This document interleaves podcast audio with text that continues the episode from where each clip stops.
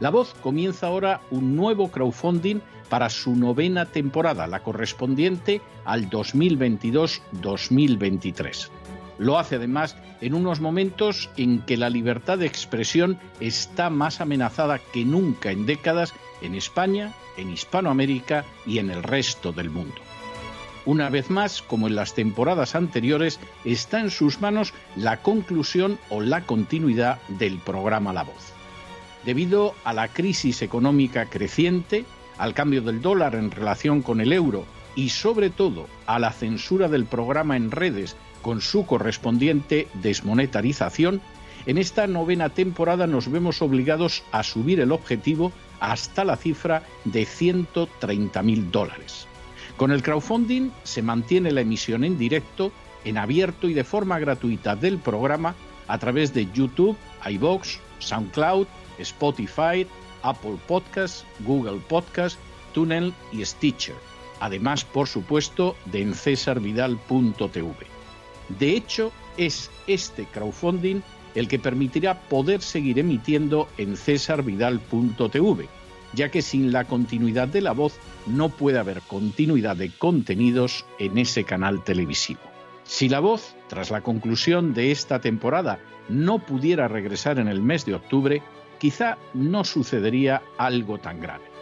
Una vez más, habría quedado de manifiesto, como tantas veces a lo largo de la historia de las naciones hispanas, que para muchos es preferible quejarse, protestar o amargarse a enfrentarse de manera práctica con un problema concreto. No pasaría nada. La voz simplemente dejaría de emitirse por la sencilla razón de que no hay suficientes personas dispuestas a asumir el apoyo de su causa, que es la de la libertad y de la verdad, la de la información independiente y la opinión rigurosa, la de la lucha contra las tiranías y contra aquellos proyectos que pretenden convertir en esclavos a los seres humanos. Si piensan que merece la pena seguir escuchando día a día la voz, son ustedes bienvenidos a la hora de contribuir al nuevo crowdfunding que permitirá que puedan escuchar este programa radiofónico una temporada más. Muchas, muchas, muchas gracias por todo. God bless you. Que Dios los bendiga.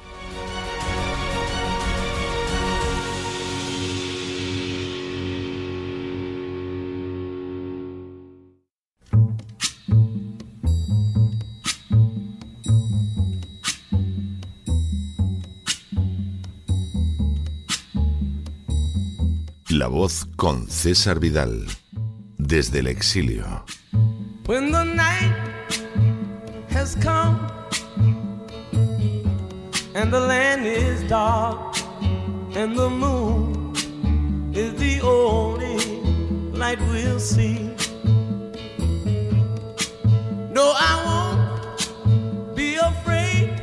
Oh, I won't be afraid just as long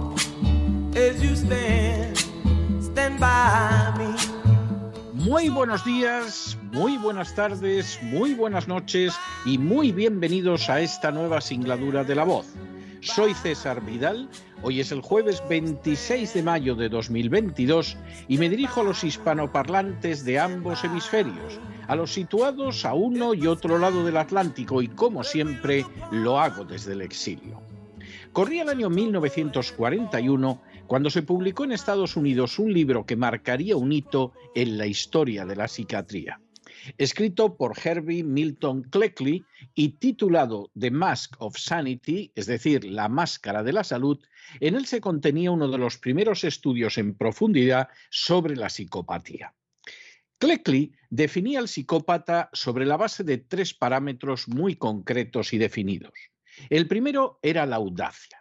El psicópata está convencido de su importancia social y afirma sus objetivos con energía y determinación. El segundo es la desinhibición.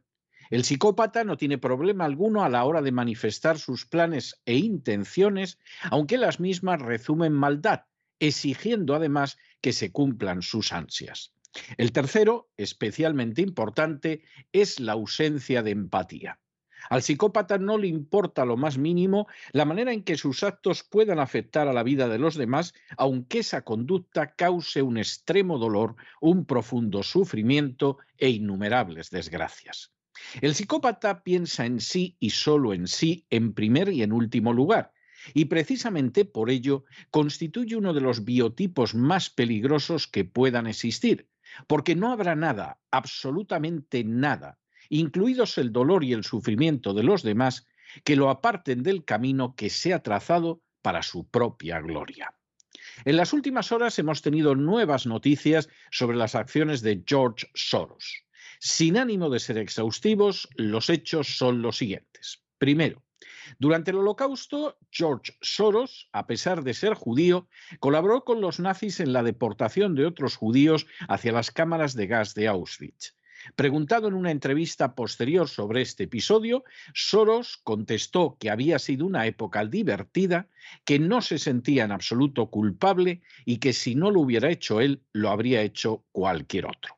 Segundo, durante los años 90, Soros provocó diversas crisis económicas que lo llevaron en el año 1992 a poner de rodillas a la libra esterlina y en 1997 a provocar el hundimiento de las monedas de las naciones de Extremo Oriente, una acción que sumió en la miseria y el desempleo a millones de personas y a la que solo pudo oponerse con éxito la República Popular China. Preguntado en una entrevista si pensaba sobre las consecuencias que sus actos tenían sobre otras personas, Soros respondió tranquilamente que jamás pensaba en las consecuencias que sus actos tendrían sobre los demás. Tercero, Hace dos años, George Soros utilizó distintos medios, incluido el foro de Davos, para afirmar que la denominada epidemia del coronavirus era la oportunidad de su vida para poder cambiar la sociedad mundial de acuerdo con sus designios. Cuarto, de manera bien significativa, a la vez que ha afirmado su absoluta ausencia de empatía hacia el sufrimiento experimentado por las víctimas de sus acciones, Soros ha reconocido satisfecho en entrevistas que aunque no es creyente, en ocasiones se siente como si fuera Dios. Quinto, la fortuna de George Soros está calculada en 8.300 millones de dólares y hasta la fecha ha donado más de 32.000 millones de dólares a la Open Society Foundation, una red de organizaciones empeñadas en hacer triunfar la agenda globalista, sometiendo a sus deseos a las naciones y organizaciones internacionales. Así, por ejemplo, la Open Society ha afirmado que cuenta con la tercera parte de los miembros del Parlamento Europeo para apoyar sus metas, calificándolos como reliable, es decir, fiables. Sexto, entre las metas financiadas por George Soros se encuentran la legalización de las drogas, la imposición de la ideología de género, la inmigración ilegal masiva, la lucha contra cualquier instancia que se oponga a la agenda globalista y la realización de golpes de Estado como el perpetrado en favor de los nacionalistas ucranianos en el año 2014. Séptimo, Judicial Watch ha señalado también que George Soros financia movimientos dedicados a desestabilizar los sistemas políticos. Fue el caso, por ejemplo, de las organizaciones juveniles que sembraron la subversión en Chile hace dos años y que impulsaron la situación política actual de este país hispanoamericano. Octavo, según la antigua agente del FBI, Leah Fowler, Soros habría tenido un enorme papel a la hora de legitimar a los narcoterroristas y de acabar con la institucionalidad colombiana. Así, la Open Society financió un panel titulado El futuro de la industrialización de la coca en Colombia, un camino hacia el desarrollo y la paz. Noveno. También, según Judicial Watch, Soros mantiene la financiación de medios como verdadabierta.com o La Silla Vacía o la ONG de Justicia o a políticos como Rodrigo Uprimay, que ha justificado los acuerdos con las FARC colombianas. Décimo. En el año 2015, Vladimir Putin expulsó de Rusia varias organizaciones de Soros por considerarlas una amenaza real contra la seguridad del Estado. Previamente a la acción de Putin, el nombre de Soros había quedado vinculado a las revoluciones de colores acontecidas en el este de Europa, como las experimentadas en el año 2000 en Serbia, en el 2003 en Georgia, en el 2004 en Ucrania o en el 2005 en Kirguistán. Un décimo. Soros también apareció en los papeles de Panamá y de manera bien reveladora el consorcio de periodistas que difundió la información sobre este caso también recibe financiación de la Open Society de Soros. Duodécimo. Soros está igualmente detrás de la Fundación Ideas para la Paz de Colombia, siendo Sergio Jaramillo uno de los miembros de su junta de supervisión, el estratega de los diálogos entre el gobierno colombiano y los narcoterroristas de las FARC que tuvieron como escenario La Habana. Décimo tercero. Soros ha apoyado desde hace años a los separatistas catalanes. Así, para captar su respaldo a favor de los golpistas catalanes, Artur Mas contrató a través del Consejo de la Diplomacia Diplocat y la Embajada Catalana en Nueva York al lobby internacional Independent Diplomat, fundado en 2004 por el diplomático británico Ken Ross, pero financiado por la Open Society de Soros. Décimo cuarto. Independent Diplomat es la misma sociedad que ha ayudado a los movimientos separatistas de Sudán del Sur y Kosovo, así como a los terroristas islámicos que intentaron derribar al presidente sirio Bashar al-Assad. Décimo quinto. De manera semejante, el director de la Open Society de Soros en España es un antiguo director de uno de los organismos de agitación y propaganda del golpismo de Cataluña. Décimo sexto. Hace unas horas, George Soros pronunció un discurso en el foro de Davos. En el curso del mismo, Soros afirmó que había que derribar al presidente ruso Putin para salvar la civilización.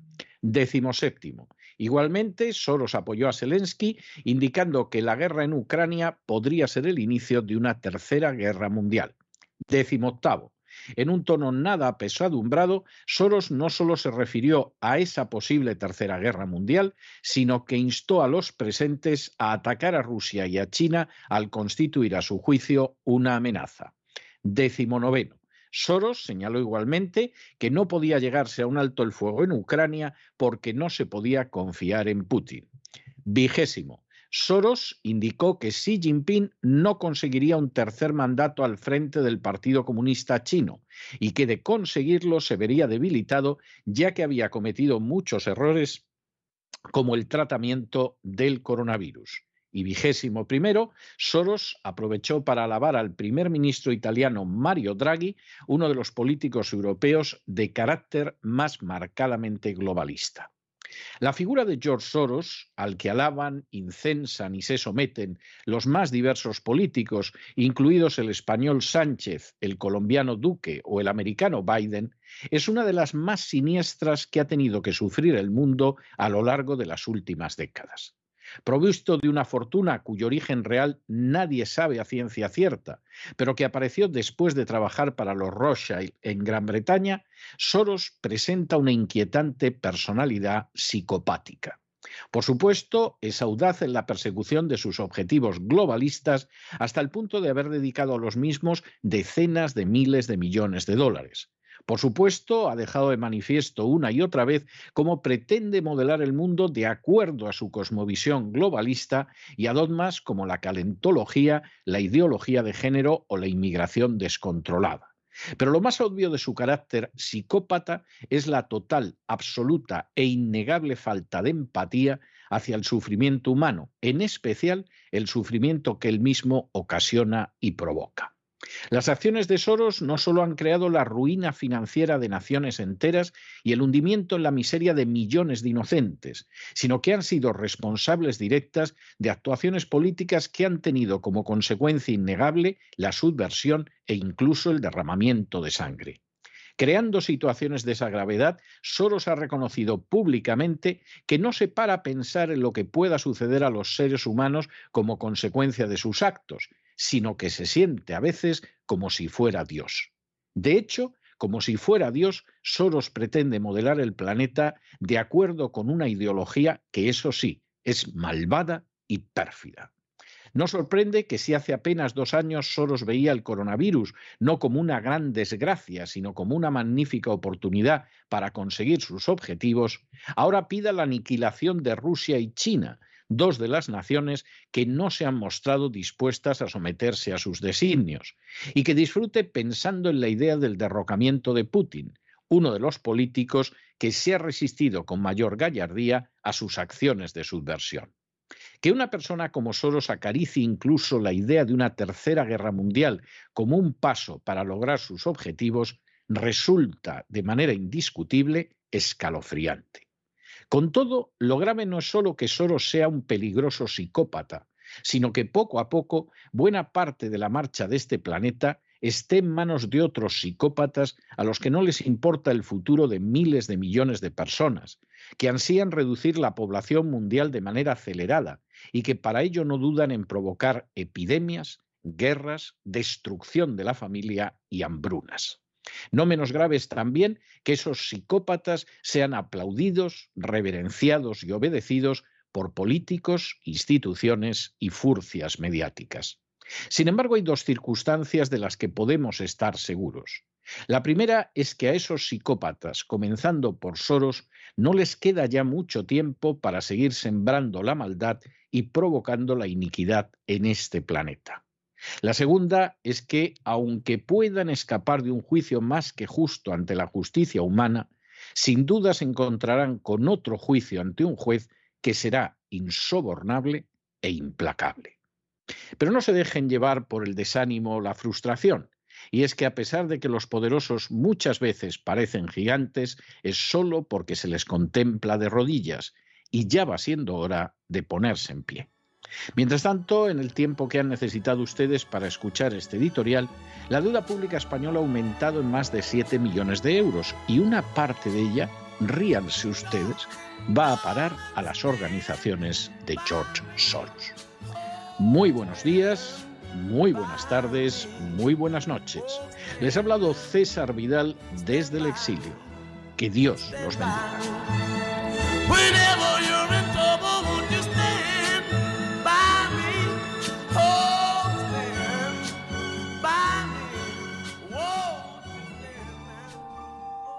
Esta sección está patrocinada por crowdfunding con el siguiente mensaje. Nuestro Señor Jesucristo, el único Dios verdadero, es misericordioso y nuestro Salvador.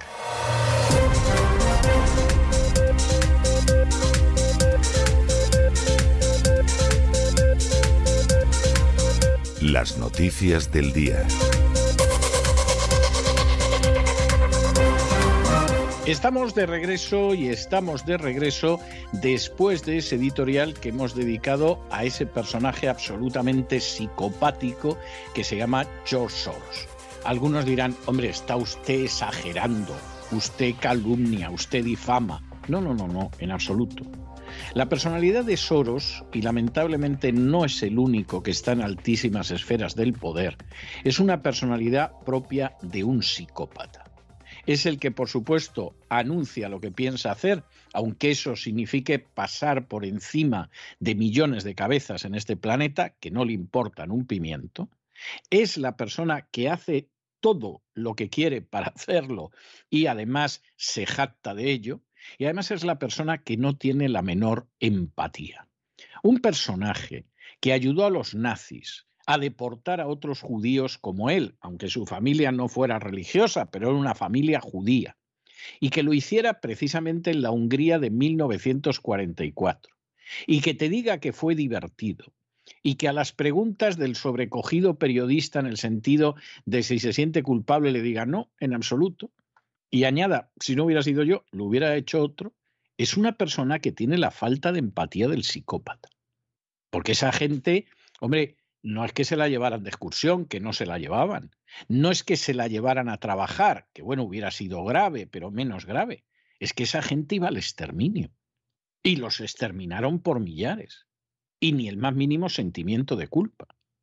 Cuando en otra entrevista a Soros le preguntan si alguna vez piensa en las consecuencias de sus actos sobre millones de personas, como por ejemplo de los 90 decidió quebrar todas las economías de Extremo Oriente y quien le paró el pulso, quien le frenó y de ahí su odio sarraceno en contra fue China, Soros te dice que él jamás piensa en las consecuencias de sus actos sobre los demás. Él hace lo que quiere y San se acabó. Típico de la absoluta carencia de empatía del psicópata. Y cuando en un momento determinado te dice con una sonrisa de oreja a oreja que a veces se siente como si fuera Dios, una persona que te dice que no cree en Dios, bueno, bueno, esto ya es que vamos, es de manual de psiquiatría. Esto no tendría mayor relevancia si Soros, pues hombre, ¿qué les voy a decir yo? Fuera el carnicero de la esquina. Bueno, pues a lo mejor te engañaba con las chuletas, a lo mejor si era un poco falto de higiene le importaría muy poco que sus clientes pescaran una diarrea, en fin, cosas de ese tipo. Pero la cosa no pasaría de ahí. Pero es que Soros se ha gastado decenas de miles de millones de dólares en impulsar la agenda globalista, en destruir naciones, en impulsar revoluciones, en apoyar golpes de Estado. Y esto no solamente ha significado la desgracia más profunda para decenas de millones de seres humanos, si es que no más, sino que en no pocos casos ha incluido el derramamiento de sangre. Claro, no puede sorprender que dirigentes patriotas, como es el caso de Orbán o es el caso de Putin, sí señor, de Putin, evidentemente sepan quién es Soros. Y tampoco puede extrañar que Soros haga lo posible por acabar con esos dirigentes. No porque quiera la libertad del mundo, si Soros lo que quiere es acabar entronizando la terrible tiranía totalitaria de la agenda globalista, sino porque tiene que quitarse a esa gente de enfrente. Porque mientras haya dirigentes que pretenden defender a su nación frente al asalto de la agenda globalista, el plan de Soros no puede salir bien. Y de ahí que en un momento determinado alabe a Draghi, que es una de las grandes marionetas de la agenda globalista, o pueda alabar a otros como él, pero sin embargo esté de uñas con cualquiera que se resista. Hace apenas unas horas incluso hablaba de una guerra mundial contra China y contra Rusia, como el que dice, pues vamos a tomarnos unas cervezas mirando el mar, lo cual es algo verdaderamente aterrador. En última instancia, a Soros no le queda mucho de vida. Miren, no, no nos engañemos al respecto, no es que estemos diciendo que no pueda vivir uno, dos años, en fin, podría ser. Pero es una persona que ya es un nonagenario y sobre todo en las imágenes de Davos de hace unas horas se le ve muy desgastado. No le queda mucho. Seguramente, y es injusto que así sea, pero seguramente nunca se va a sentar en el banquillo para rendir cuentas ante un tribunal ante la justicia de los hombres. Pero seguramente más pronto que tarde, Soros va a tener que rendir justicia, va a tener que rendir cuentas ante una justicia que es muy superior a la justicia de los hombres, a la que no se puede engañar, a la que no se puede comprar, a la que no se puede sobornar y que es absolutamente implacable. Y ese juicio, como el juicio de la historia sobre Soros, va a ser condenatorio. Porque lo malo ya no solo es el plan que Soros tenga, que es terrorífico porque es el de la agenda globalista. Es que además es el personaje ideal para convertirse en uno de sus iconos, en un psicópata al que le importa un pimiento, el sufrimiento, el dolor, incluso la muerte de miles de millones de seres humanos, si así consigue avanzar su plan que encima tiene el cinismo y la desvergüenza de calificar de sociedad abierta, cuando en realidad implica una sociedad totalmente tiránica y sometida a los dogmas de la agenda globalista. Esto era el editorial con el que comenzábamos hoy. Pero hoy tenemos que darles una muy buena noticia, y es que a inicios de hoy o en la madrugada de ayer, según lo quieran ustedes ubicar, hemos conseguido superar la cifra del crowdfunding y por lo tanto, Dios mediante, habrá una novena temporada de La Voz. Dedicaremos a esto nuestro editorial, eh, seguramente mañana, pero en cualquiera de los casos sí queremos darles las gracias a todos aquellos que lo han hecho posible, porque al final este programa se mantiene no sobre la publicidad pública y privada, que a eso hemos renunciado desde el principio, no sobre la ayuda de partidos, de industrias farmacéuticas, de la banca, de los sindicatos, que a eso es algo, vamos, que ni acercarnos con un palo desde el principio. Este programa se mantiene sobre la base de aquellos oyentes que cada año deciden renovarle su confianza y que al renovarle su confianza hacen posible que continúe de temporada en temporada. Todavía tienen ustedes prácticamente un mes y medio por si quieren seguir colaborando con ese crowdfunding, pero ya la meta la hemos alcanzado. Y eso indica que ustedes han sido gente más que generosa más que fiel y sobre todo más que interesada en seguir colaborando con la causa de la libertad y de la verdad, que a fin de cuentas es la causa de la voz que siempre desde el primer momento tuvo el deseo y lo cumple día tras día de ser la voz de aquellos que no tienen voz.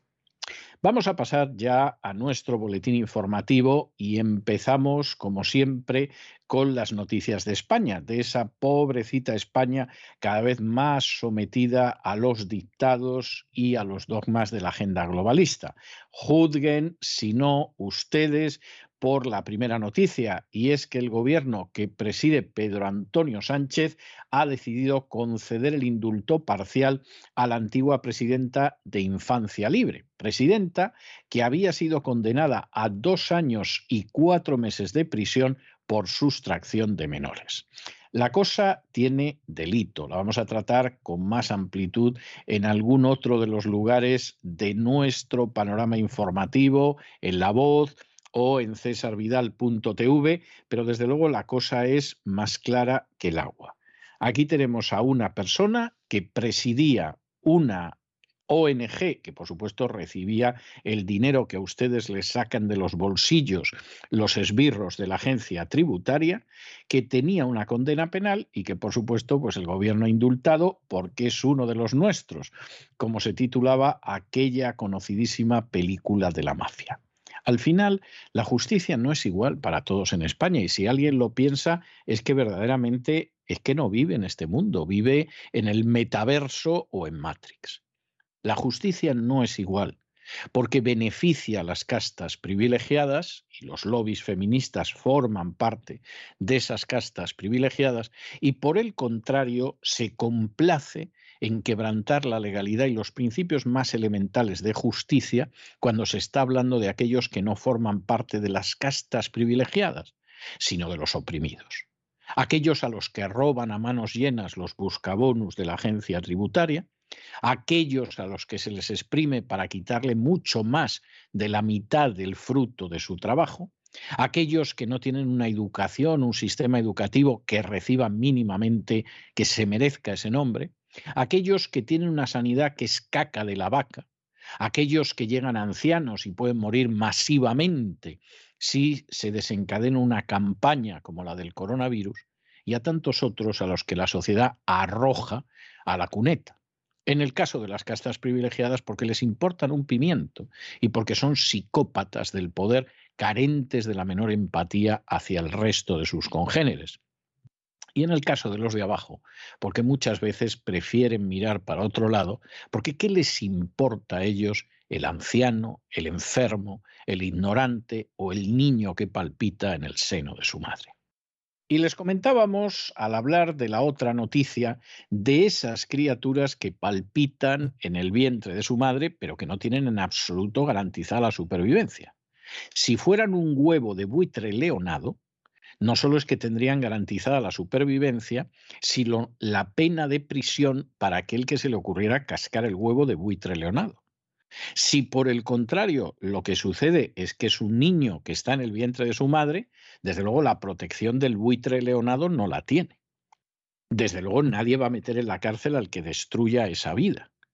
Y desde luego es hasta muy posible que conviertan en héroe o en heroínas sociales a aquellos que abunden en favor de destruir esas vidas inocentes. Para que ustedes se hagan una idea, tres de cada cinco embarazos en menores de 20 años acaban en aborto.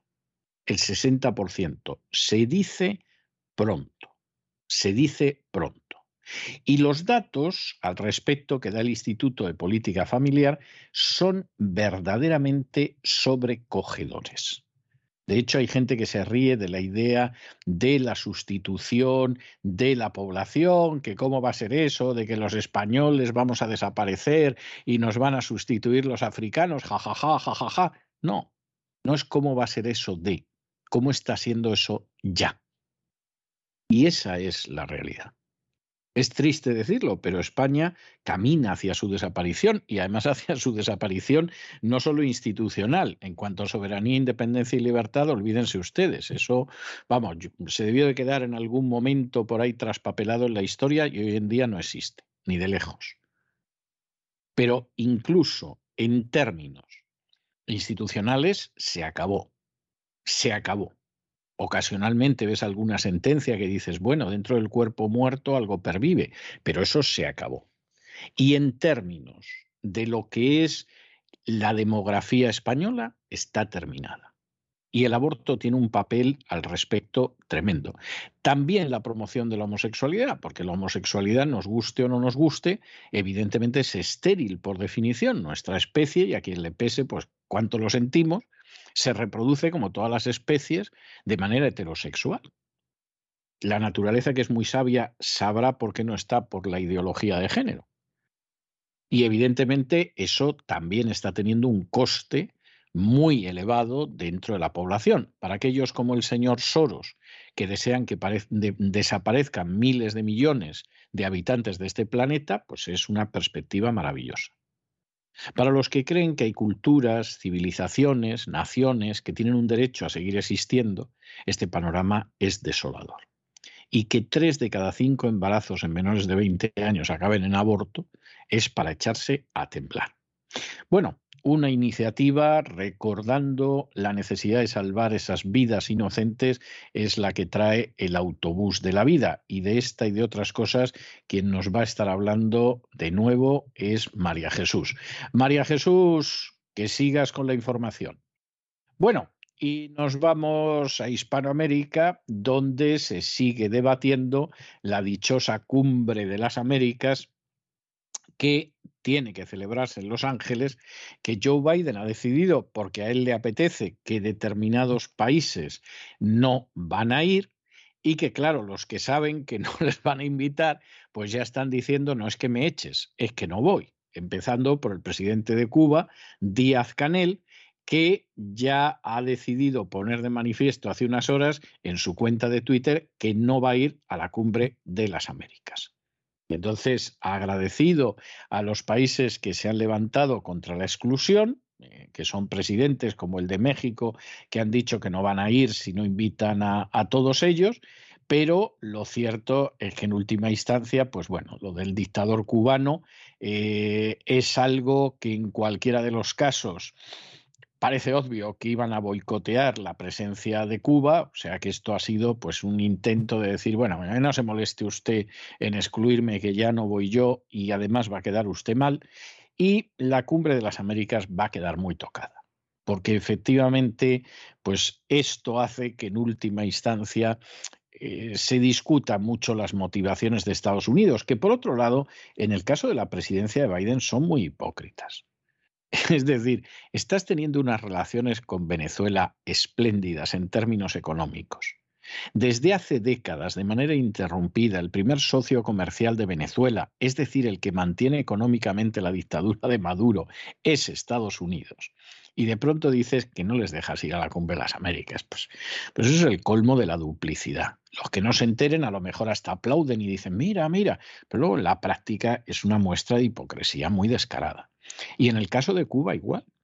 Si ha habido alguien que ha acercado a Estados Unidos a la dictadura cubana, fue en primer lugar Barack Obama y el entonces vicepresidente Joe Biden, que ahora es el presidente.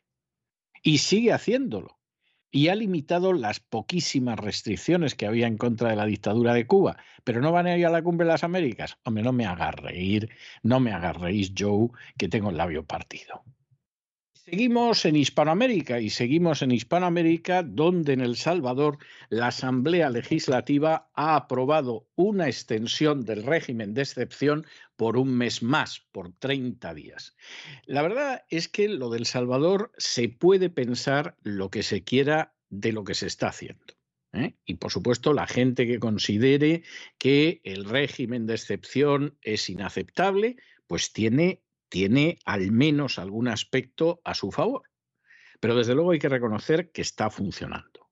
Porque los salvadoreños han detenido a más de 34.000 delincuentes, que se dice pronto. El Salvador, como pasa con Honduras, como pasa con otros países, está totalmente o ha estado a merced de esas bandas de delincuentes, en buena medida juveniles, que se conocen en algunos países como maras. ¿Y cómo se ha enfrentado con esto el presidente de El Salvador? Ha dicho, acabo con ellos.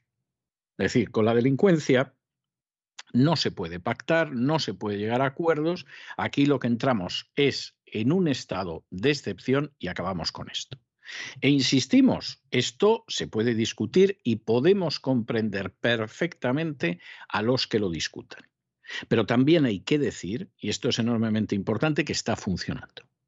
Ha habido gente que ha recluido a la población del país y les ha librado, les ha quitado más derechos constitucionales que el presidente del Salvador con la historia del coronavirus y los aplauden.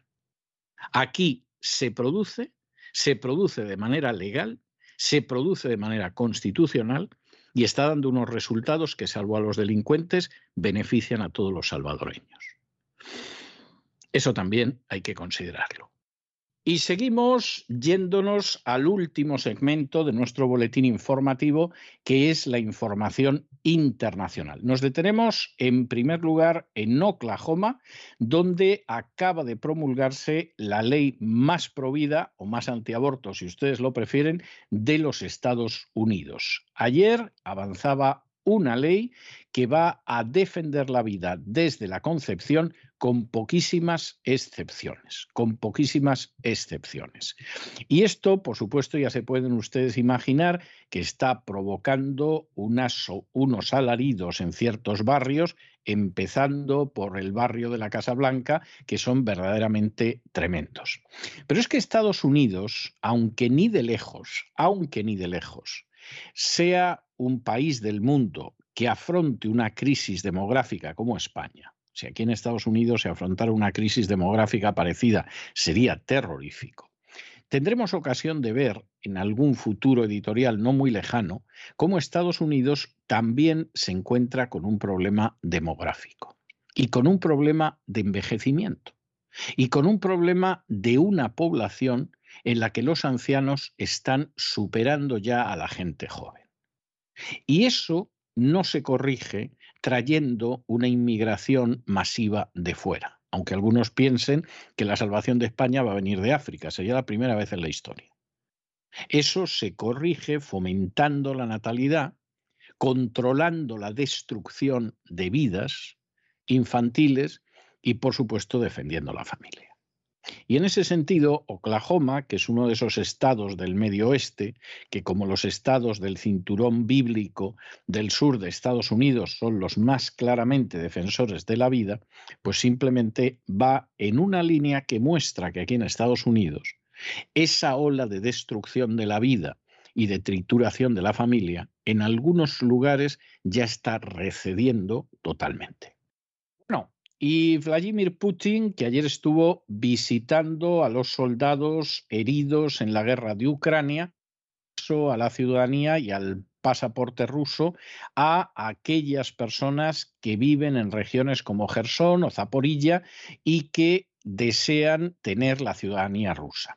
Esto en contra, en contra de lo que digan ahora mismo los ucranianos, de bueno, es que claro, quieren comerse el territorio, no sé qué, esto existe desde hace años. Es decir, Rusia siempre ha concedido a aquellos que formaron parte de alguno de los territorios de la Unión Soviética que pudieran solicitar la ciudadanía rusa y era un proceso muy acelerado. O sea, esto no es algo que esté relacionado con la guerra de Ucrania ni cosa parecida.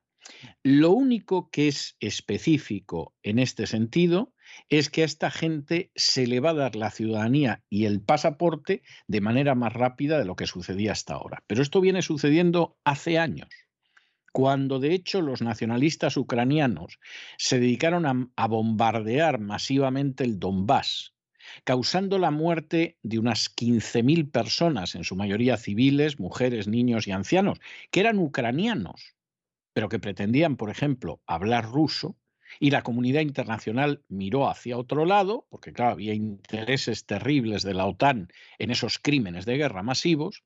Bueno, en aquel entonces ya Rusia ofreció a esa gente la nacionalidad rusa si la deseaban. Y en estos momentos hay más de medio millón de refugiados ucranianos refugiados en Rusia, y no es porque sí es porque efectivamente se sienten rusos, porque han visto cómo se permitía a los nacionalistas ucranianos asesinarlos de la manera más criminal y masiva desde hace ocho años, y por lo tanto, pues claro, si se marchaban como refugiados, lo lógico era marcharse a Rusia y no ver si se prueba eh, suerte en España o en el Canadá.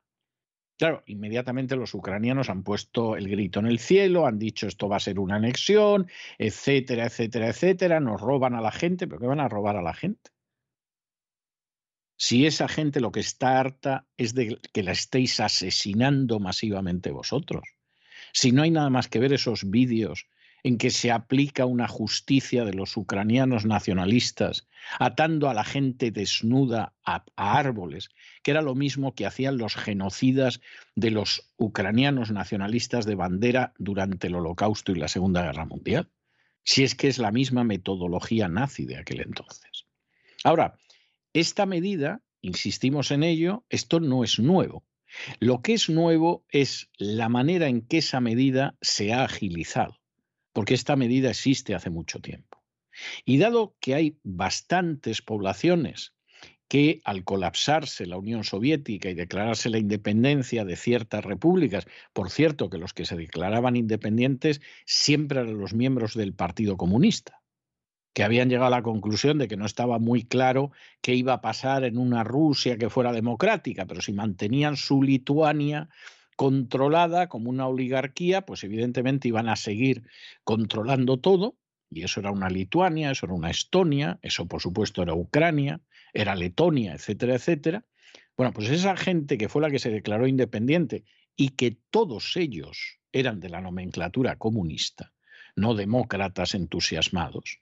Otra prueba es Sebernache, que fue ministro de Asuntos Exteriores con Gorbachev y luego fue el primer presidente de Georgia. Bueno, la gente no lo sabrá, pero estas cosas hay que saberlos, porque si no se disparata. Ya desde hace mucho tiempo, Rusia ha concedido la ciudadanía rusa a cualquier ruso que la solicitara y hubiera tenido la desgracia de quedarse en cualquiera de esos territorios. Esto es simplemente la aceleración. Y en fin, que salga por ahí alguna diputada diciendo se quedan con nuestra gente, pues sí que vosotros habéis hecho mucho por ayudar a la gente. Sí, en algunos casos matándola en masa y robándola a manos llenas. Corruptos. Bueno, y hasta aquí hemos llegado nosotros con nuestro boletín de hoy. Pero ya lo saben, no se nos vayan, no se nos vayan, porque vamos a regresar enseguida con don Lorenzo Ramírez y el despegamos. Vamos a sobrevolar la economía nacional e internacional y después nos vamos a tomar un respiro de cultura con doña Sagrario Fernández Prieto. De manera que no se vayan, que regresamos enseguida.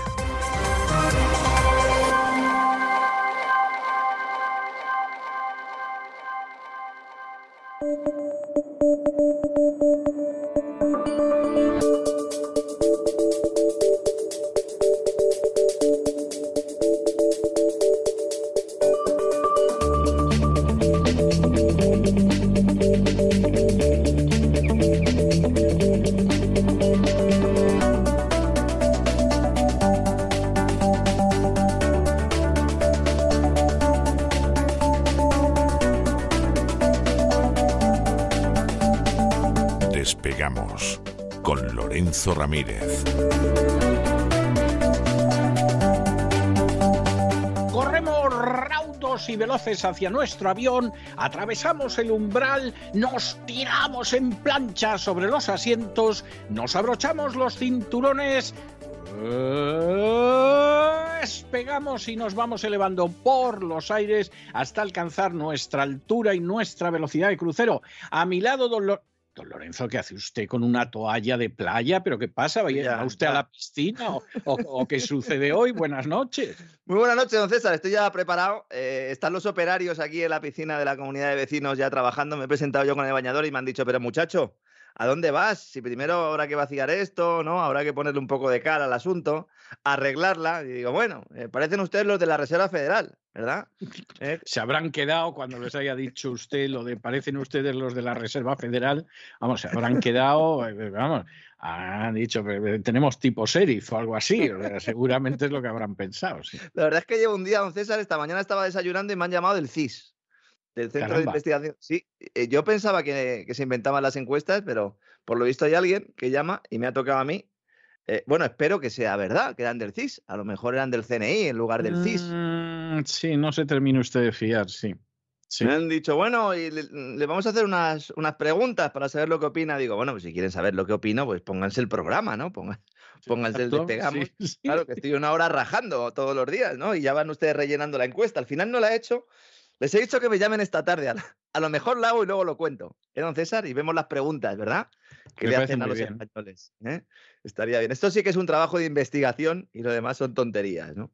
Hoy traemos menú variado, extenso, con aperitivos, con entremeses, primer plato, segundo, postre, café, copa y puro. Esto de la copa y puro ya no se lleva, ¿no? Esto, ya no se Yo creo que se lleva cada vez menos, ¿no? Sí, sí. Bueno, a lo mejor en las reuniones de sindicatos y patronales, ahí sí, ¿no? Esas que ahí seguro, vamos, eso por supuesto. Ahí con sobremesas alargadas, ¿verdad? Ya alguno levantando la voz incluso, ¿no? Diciendo, aquí lo que hace falta es un dictador honesto, ¿no? Que es lo que se suele decir en estos casos, ¿verdad? Y al final, pues todos se acaban en lugares de luces rojas. Esto es eh, España y sigue siendo España, ¿no? Hoy vamos a hablar de las actas de la Reserva Federal. Vamos a explicar cómo puede ser que todo el mundo diga que nadamos en liquidez mientras los pobres mortales vemos la piscina vacía, como me ha pasado a mí eh, esta mañana. Vamos a, dar el minuto y resultado de la crisis económica global catalizada por las sanciones occidentales a Rusia.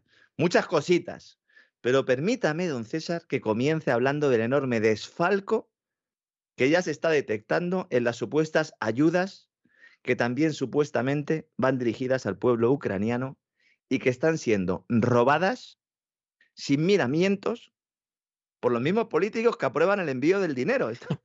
claro, faltaba más. O sea, lo aprobamos y nos lo quedamos, pero ya está por la patilla. Esto ya no son puertas giratorias, son maletines giratorios. Totalmente. Totalmente. Este dinero sale de los bolsillos de los contribuyentes. ¿eh? Esto no es como el Next Generation EU, que al final el dinero saldrá del bolsillo de los contribuyentes en el futuro porque se emite deuda. No, no. El dinero que está mandando el Congreso esto lo que hace es, el Congreso fundamentalmente, es coger el dinero de los contribuyentes estadounidenses y mandarlo eh, a Ucrania, ¿no? Bueno, a Ucrania, entre comillas. Vamos a explicar hoy. Estamos hablando de unos 50.000 millones de dólares, porque el último eh, programa, el último plan era de 40.000 millones, pero ya había otros 10.000 millones aproximadamente. No es exactamente, es un poquito más, pero para que nos entendamos y que no se vuelva loco el personal. Ya hemos apuntado en varias ocasiones cómo funciona este mecanismo del latrocinio, pero ya ahora hay representantes electos en Estados Unidos que están denunciando que buena parte de esos 50.000 millones de dólares que ha aprobado el Congreso enviar a Ucrania se van a quedar por el camino yendo a engrosar organizaciones e instituciones de los oligarcas amigos de Zelensky, de ONGs supuestas en las que tienen intereses buena parte de esos burócratas que aprueban enviar los fondos y, por supuesto, el complejo militar industrial, no solo de Estados Unidos, sino también de otros países OTAN. Bueno, pues esto yo lo digo sinceramente. ¿eh? Los que se queden sorprendidos es porque no saben el mundo en el que está viviendo, porque esto lo llevan haciendo en Ucrania desde hace décadas. O sea que yo no sé cómo hay gente que, está sorprendida con esto. Eh, justo ese argumento es el que utilizaba Ron Paul, que eh, ya llega un momento en el que está diciendo a todos allí sus compañeros en la Cámara de Representantes de Estados Unidos, dice, bueno, vale, vamos a mandar esta pasta porque la votación ha sido eh, mayoritaria, creo que han sido 300 y pico han votado a favor de, de, enviarla y 50 y pico que no, ¿no? Dice, bueno, bueno, vamos a establecer un mecanismo para fiscalizarlo esto, ¿no? Le han dicho, anda, cállate, Cállate, vamos a fiscalizar, vamos a fiscalizar. a, ver si va a salir lo que no queremos. Exacto, sí, sí. ¿Cuánto dinero de esos códigos QR, en España es que hay mucho de esto, no sé si hay en César, eh, don César en, Estados Unidos también, esos cartelitos que pone ayuda a los refugiados de Ucrania y pone un código QR. ¿Cuánto menos, menos que en España, creo, pero es que aquí hasta, en el, gimnasio me lo encuentro por las mañanas todos los días, que ya le he dicho al, de la puerta, digo, pero quita eso, hombre, quita eso, ¿no ves que, esto es un latrocinio? Que esto, para los pobres eh, refugiados de Ucrania, que no tienen eh, responsabilidad de nada, a esos no les llega nada. Vamos a contar hoy cuánto les llega, quédense un ratito más, ¿no? El tema de Afganistán sirve como ejemplo. ¿Por qué? Porque Ron Paul ha dicho que el dinero este enviado a Ucrania equivale a casi todo el presupuesto militar de Rusia, que se dice pronto, Dice, vamos a ver, pero estamos mandando nosotros la cantidad de presupuesto militar anual de Rusia equivalente a Ucrania. Eh, no, bastante más del presupuesto militar. Es, que es tremendo. Es, es, tremendo, es tremendo. Lo que pasa es que al final, pues como usted muy bien dice, eso acaba siendo un cajón donde van metiendo la mano y se van llevando lo que hay. Pero, pero fíjese usted, si es que esto no es nuevo. Vamos a ver. Cuando dieron el golpe de Estado en Ucrania en el 2014, que aquí hay pasmarotes que se empeñan en negar y, que es el colmo, cuando se dio ese golpe, hace cosa un par de años hubo una investigación de periodistas ucranianos, mm. o sea, no de, de rusos, o sea, infiltrados, no, de periodistas ucranianos, y llegaban a la conclusión de que entre los americanos que llevaban la ayuda, y los ucranianos que la recibían habían robado a los contribuyentes americanos y a los ucranianos miles de millones de dólares, que nadie sabía dónde habían ido, o sea, habían desaparecido, estos habían conseguido el testimonio de algunos de los que ese dinero lo sacaban hacia Letonia, hacia Lituania. Sí, Open Society. Open Society. Sociedad abierta, porque es abierta, porque abre la puerta. Y tan abierta, tan abierta, sí. Exactamente. Y no se suele hablar mucho de las repúblicas del Báltico y por qué son tan agresivas y tal. Bueno, fundamentalmente porque buena parte del dinero se lava en esas repúblicas. Bueno, Hunter Biden lavaba dinero ahí, junto con Igor Kolomoski, el dinero que luego acababa en Delaware, estado de la familia Biden. Claro, Claro, es que es así, o sea, esa es, esa es la realidad. Entonces, claro, la gente va ayudando, no sé qué, los pobres, no, nah, usted miloncas. ¿eh? O sea, allí lo de la ayuda es algo bochornoso. Yo conozco gente que ha ido a llevar ayuda, pues comida, alimentos y tal, y que ya me contaba que cuando se formaban las colas de ayuda, es verdad que había gente que se llevaba la leche, la manta, etcétera, pero que por lo menos la mitad enganchaban todo y regresaban hacia el este de Ucrania para venderlo. Bueno, eh, ahora mismo hay en las redes sociales. Imagínese usted cuando es cash, además la. Ahora mismo hay imágenes en las redes sociales de supermercados en Ucrania donde se están vendiendo productos enviados de ayuda al desarrollo. Naturalmente. Están vendiendo, vendiendo, no entregando, vendiendo. El caso de, Ucrania es, es, elemental, pero Ron Paul ponía el ejemplo de Afganistán porque aquí el propio Congreso a través del Inspector General Especial para la Reconstrucción de Afganistán, hizo un informe sobre los 20 años del Pentágono en el país. Y ahí descubrió cómo es el tema, ¿no? Porque aquí, siempre que hay una guerra, se dice a los contribuyentes que hay que enviar dinero para los refugiados, para los heridos, en definitiva, para atender a la población civil, pero solo una ínfima cantidad de dinero llega a estos colectivos, porque la mayoría van destinados a armas que se pagan a fabricantes de la OTAN, a supuestas ONGs, y luego pues a esos falsos filántropos también, ¿no? Que trabajan codo con codo con esa administración. El caso de Soros en el, este de Europa es paradigmático, pero no es el único. Pues este inspector general especial, el SIGAR, por si alguien quiere buscarlo en, en Internet, hizo un informe y descubrió que una tercera parte del dinero que había fiscalizado, es decir, de todo el dinero que se mandó a Afganistán, fiscaliza una tercera parte y descubre que un 30% de esos fondos han sido desperdiciados o robados por funcionarios corruptos. Y ahora cuando Ron Paul pide que se fiscalicen estos 40.000 millones de euros aprobados para mandar a Ucrania, más los 10.000 esos que digo que ya se han enviado, Washington dice que no. Es que si uno mira los papeles oficiales, ya la cosa es un escándalo. Ya no es que haya gato encerrado, es que tenemos un zoo entero. De esos famosos 40.000 millones de dólares, 9.000 millones aproximadamente van destinados a reponer armamento de las reservas de Estados Unidos que han quedado vacíos. Es, es verdaderamente fantástico. O sea, es, es de esas cosas que dices, esto es, pero verdaderamente maravilloso.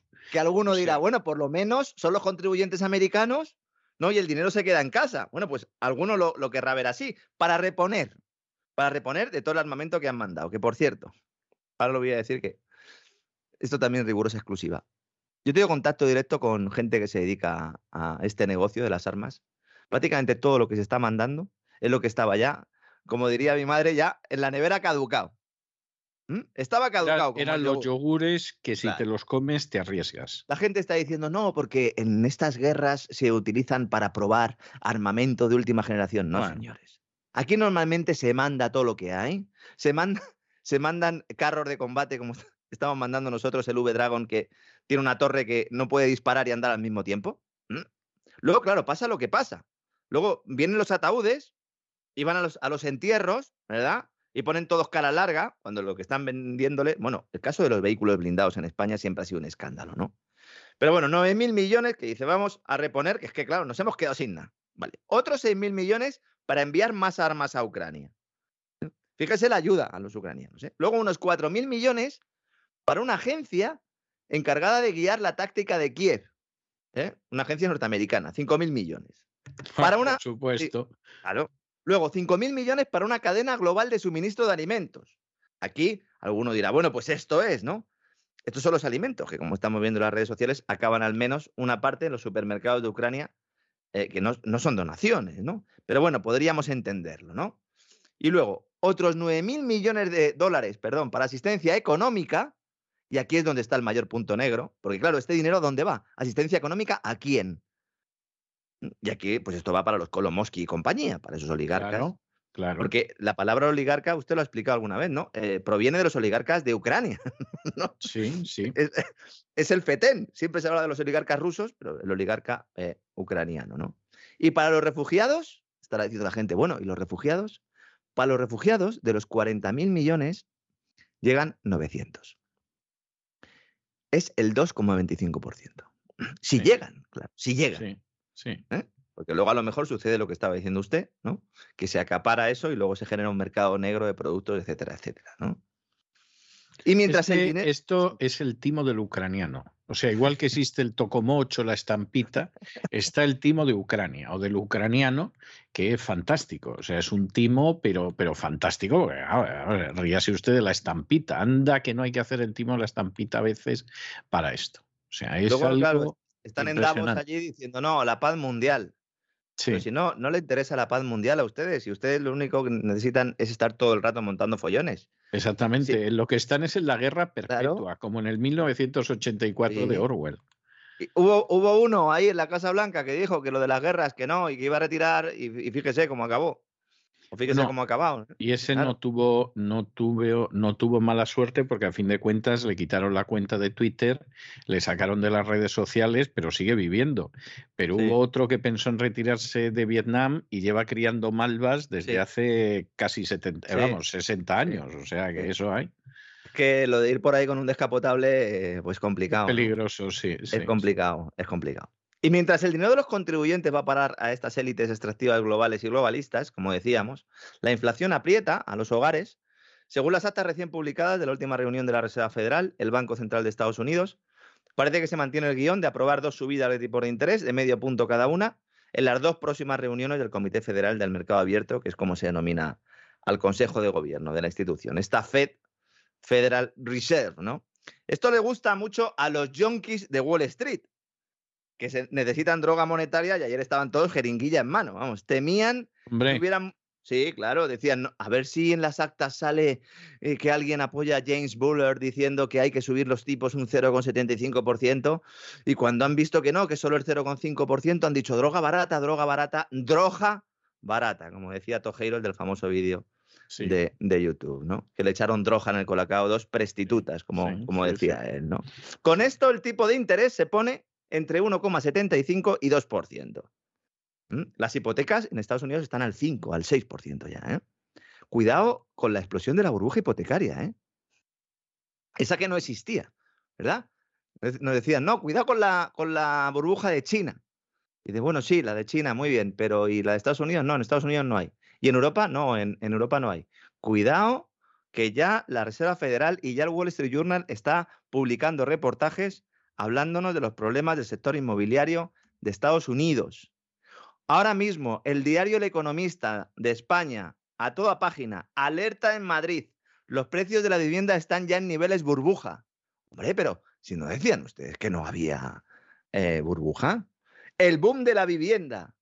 El mercado residencial valor refugio. Las familias precisarán casi el 40% de sus ingresos para pagar la hipoteca. Todo esto en dos semanas. ¿Qué ha pasado en las últimas dos semanas para que haya cambiado el discurso? Objetivamente, nada.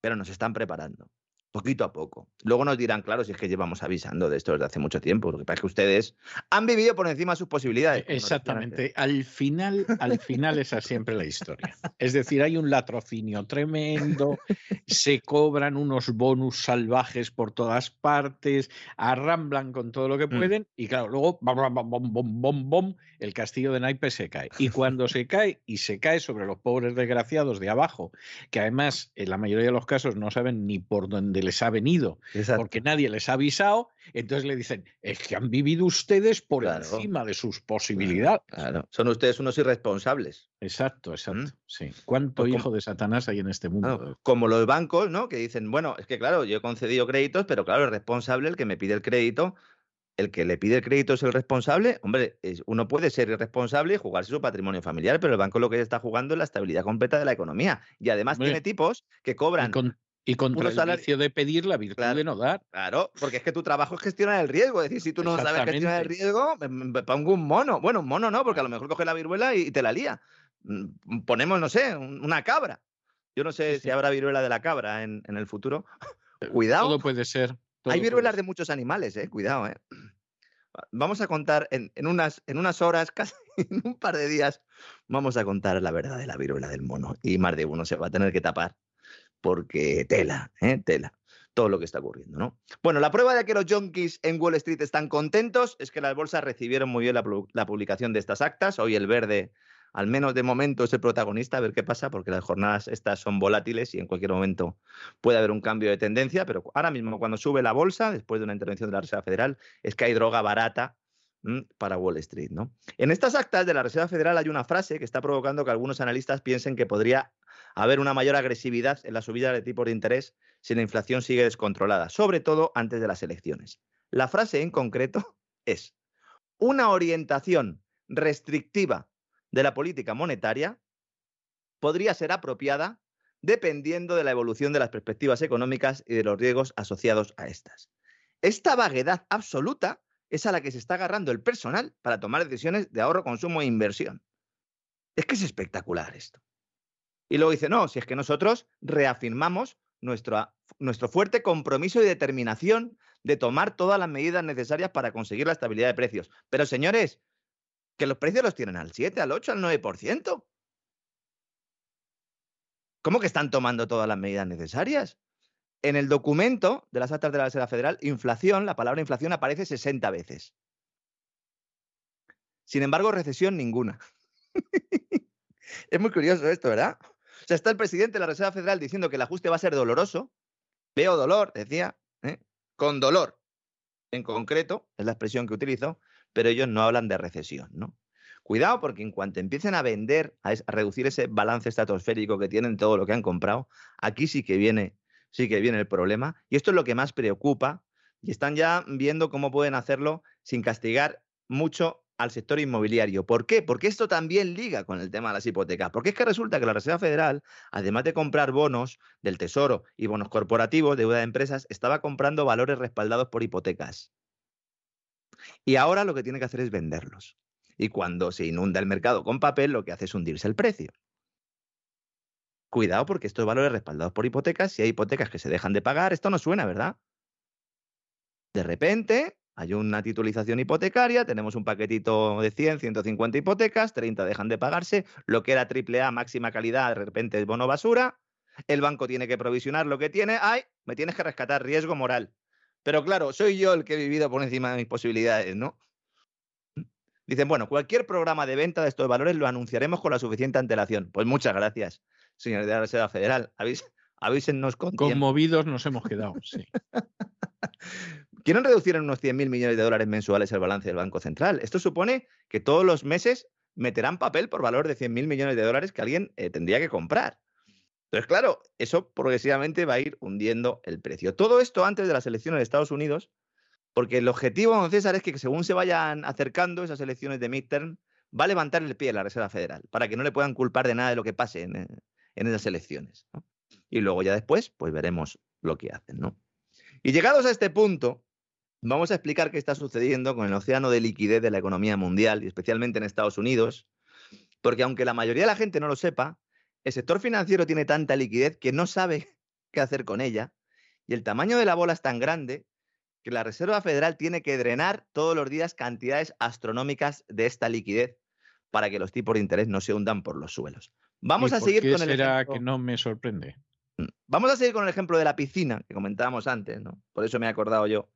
Le digo, esta, esta tarde, esta noche tenemos que hablar de esto en el Despegamos, ¿no? En noviembre del año pasado, no, en noviembre de 2019, perdón, antes de la pandemia, esta piscina, la piscina, imaginemos que la piscina es la liquidez, ¿no? Y entonces, bueno, pues tiene que tener, mm, pues tiene que estar llena, llenada considerablemente, sin rebosar, para que el personal se pueda bañar, ¿no? Y entonces el sistema financiero funciona relativamente bien. Siempre vamos a poner relativamente porque siempre he contado, ¿no? Y siempre hemos explicado que estamos en un sistema fraudulento, pero bueno, esa es la historia, ¿no? En noviembre de 2019, en septiembre, mejor dicho, ya empiezan a haber señales, de repente la piscina empieza a vaciarse. Y empieza a vaciarse hasta el punto de que hay gente tirándose de cabeza ya escalabrándose, ¿verdad? En el fondo de la piscina, ¿no? Y entonces la Reserva Federal dice, oh, ¿qué está pasando? Pues una crisis financiera. Empezaba una crisis financiera en septiembre de 2019. La Reserva Federal, viendo lo que era evidente, ¿eh? que esto estaba sucediendo, actúa en el mercado repo. El mercado repo es el mercado de liquidez a un día. No quiero utilizar muchos términos raros, pero para que la gente lo entienda y sobre todo si alguien quiere profundizar. Es el mercado en el que se presta dinero a un día. Entonces, ¿qué hace la Reserva Federal? Dice, bueno, pues yo meto mi manguera, meto liquidez a un día y así, pues poco a poco, voy llenando otra vez la piscina, ¿no? Empiezan a meter liquidez a un día, a un día, pero la piscina no se llena porque el agujero que tiene la piscina es tremendo y ya tiene incluso algunas grietas la piscina, ¿no? Y entonces la Reserva Federal sigue, sigue y llega un momento en el que establece un plan de rescate. O sea, lo que era eh, puntual, como la inflación, de repente se convierte en algo estructural y ya hay que actuar.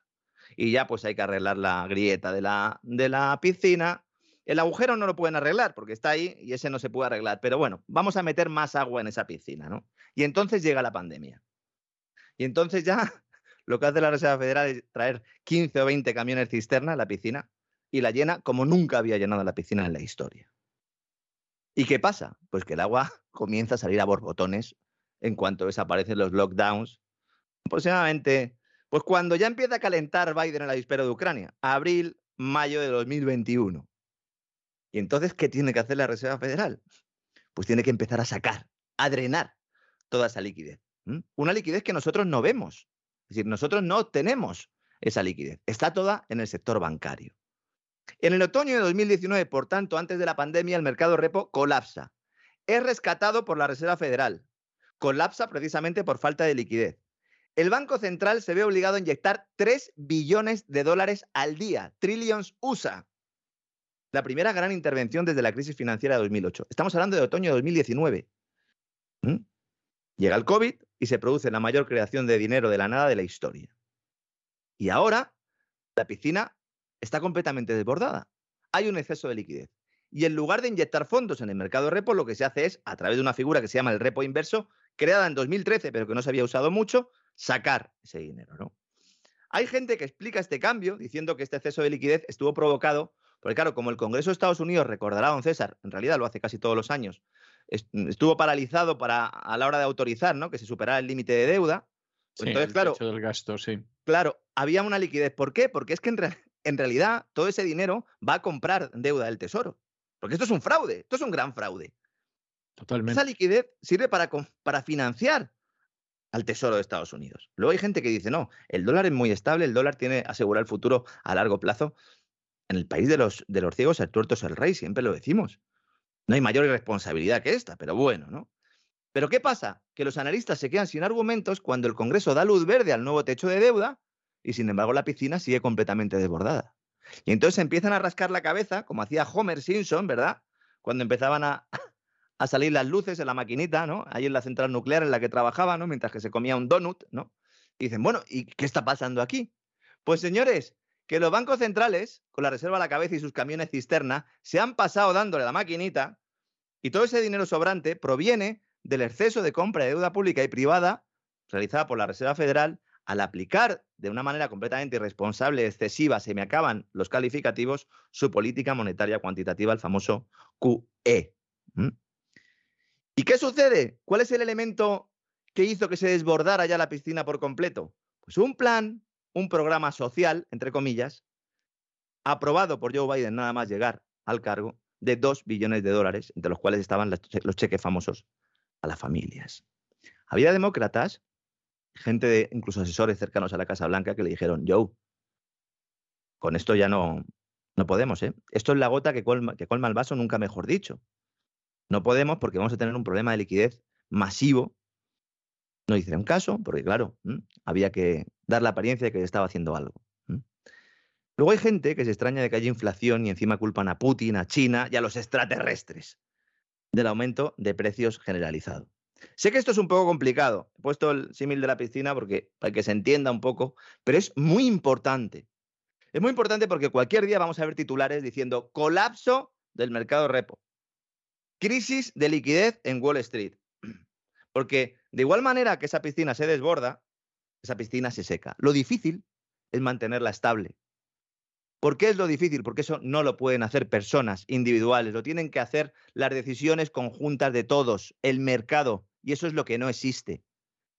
Si todos tomamos nuestras decisiones de ahorro, consumo e inversión con un dinero bueno, respaldado por algo, la piscina siempre tiene agüita para pasarlo bien y jugar la pelota. Efectivamente, ¿Mm? efectivamente. Pero como estamos jugando con lo que no tenemos que jugar, pues entonces a veces no hay agua y otras veces hay demasiada. Eso sí, nos dicen que todo está controlado y que están vigilando de, de, cerca. Dice, bueno, estamos vigilando de cerca lo que está pasando y eso sí, si hay alguna novedad ya les avisaremos, ¿no?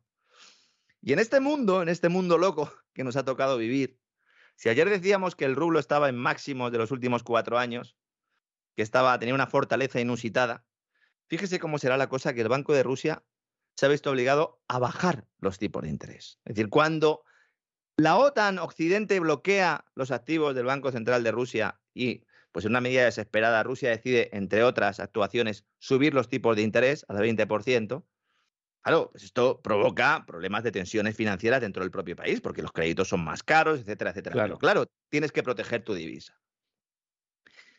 Hemos llegado a un momento, es que no han pasado ni tres meses, don César, en el cual dice Rusia, no, no, yo tengo que bajar porque es que eh, se está apreciando demasiado el rublo.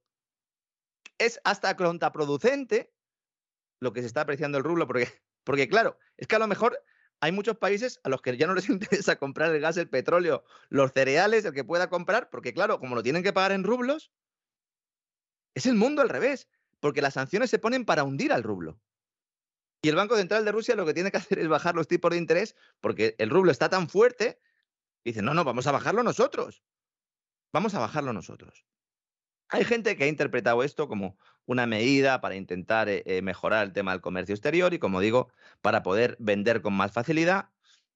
Claro, eh, por contra, pues si tú tienes una moneda fuerte, puedes importar más productos del exterior, pero claro, como tiene cortadas las vías, sobre todo en Occidente Rusia, pues eso sería, sería más complicado, ¿no? Pero en realidad, esta medida es importante porque supone el primer paso para la retirada de los controles de capitales en Rusia.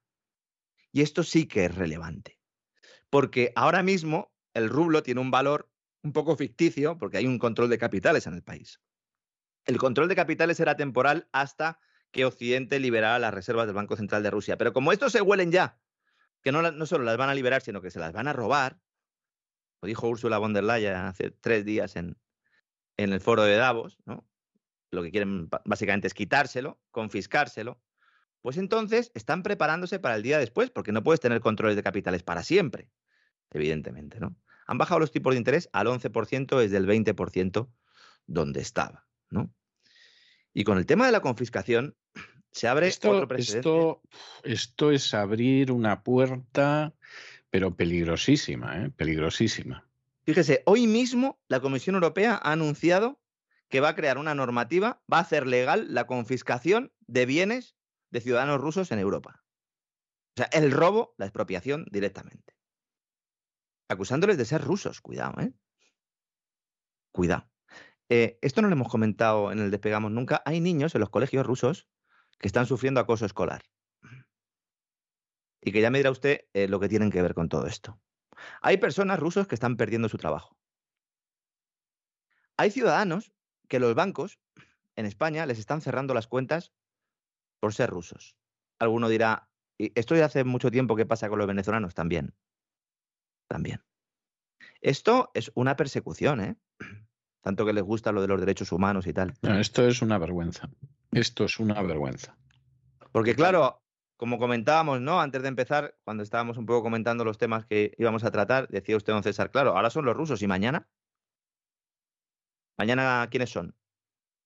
Porque mañana pueden ser los periodistas que denuncian, ¿no? El latrocinio bueno, institucionalizado. Sí, pueden ser los periodistas que denuncian mm. el latrocinio institucionalizado. Bueno, ahí tiene usted a la pobre Cristina Seguí, que la están sometiendo a un acoso verdaderamente digno de, de la Alemania nazi, o pueden ser en un momento determinado los cristianos, o pueden ser en un momento determinado otra vez los judíos, o puede ser alguien que tenga unas ideas conservadoras, o puede ser alguien que sea un patriota.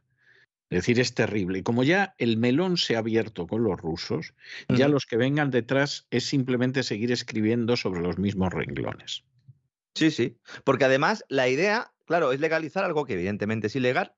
Pero claro, mm, porque lo lleves a un libro y lo votes, eh, no, tiene por qué ser legal. Claro, es que aquí se ha violado tanto eh, eh, el concepto y se ha manipulado tanto y, y, sobao el concepto de democracia que ya el personal no sabe lo que es una democracia. Porque claro, si todos decimos que hay que matar a Manolo del quinto A, por mayoría.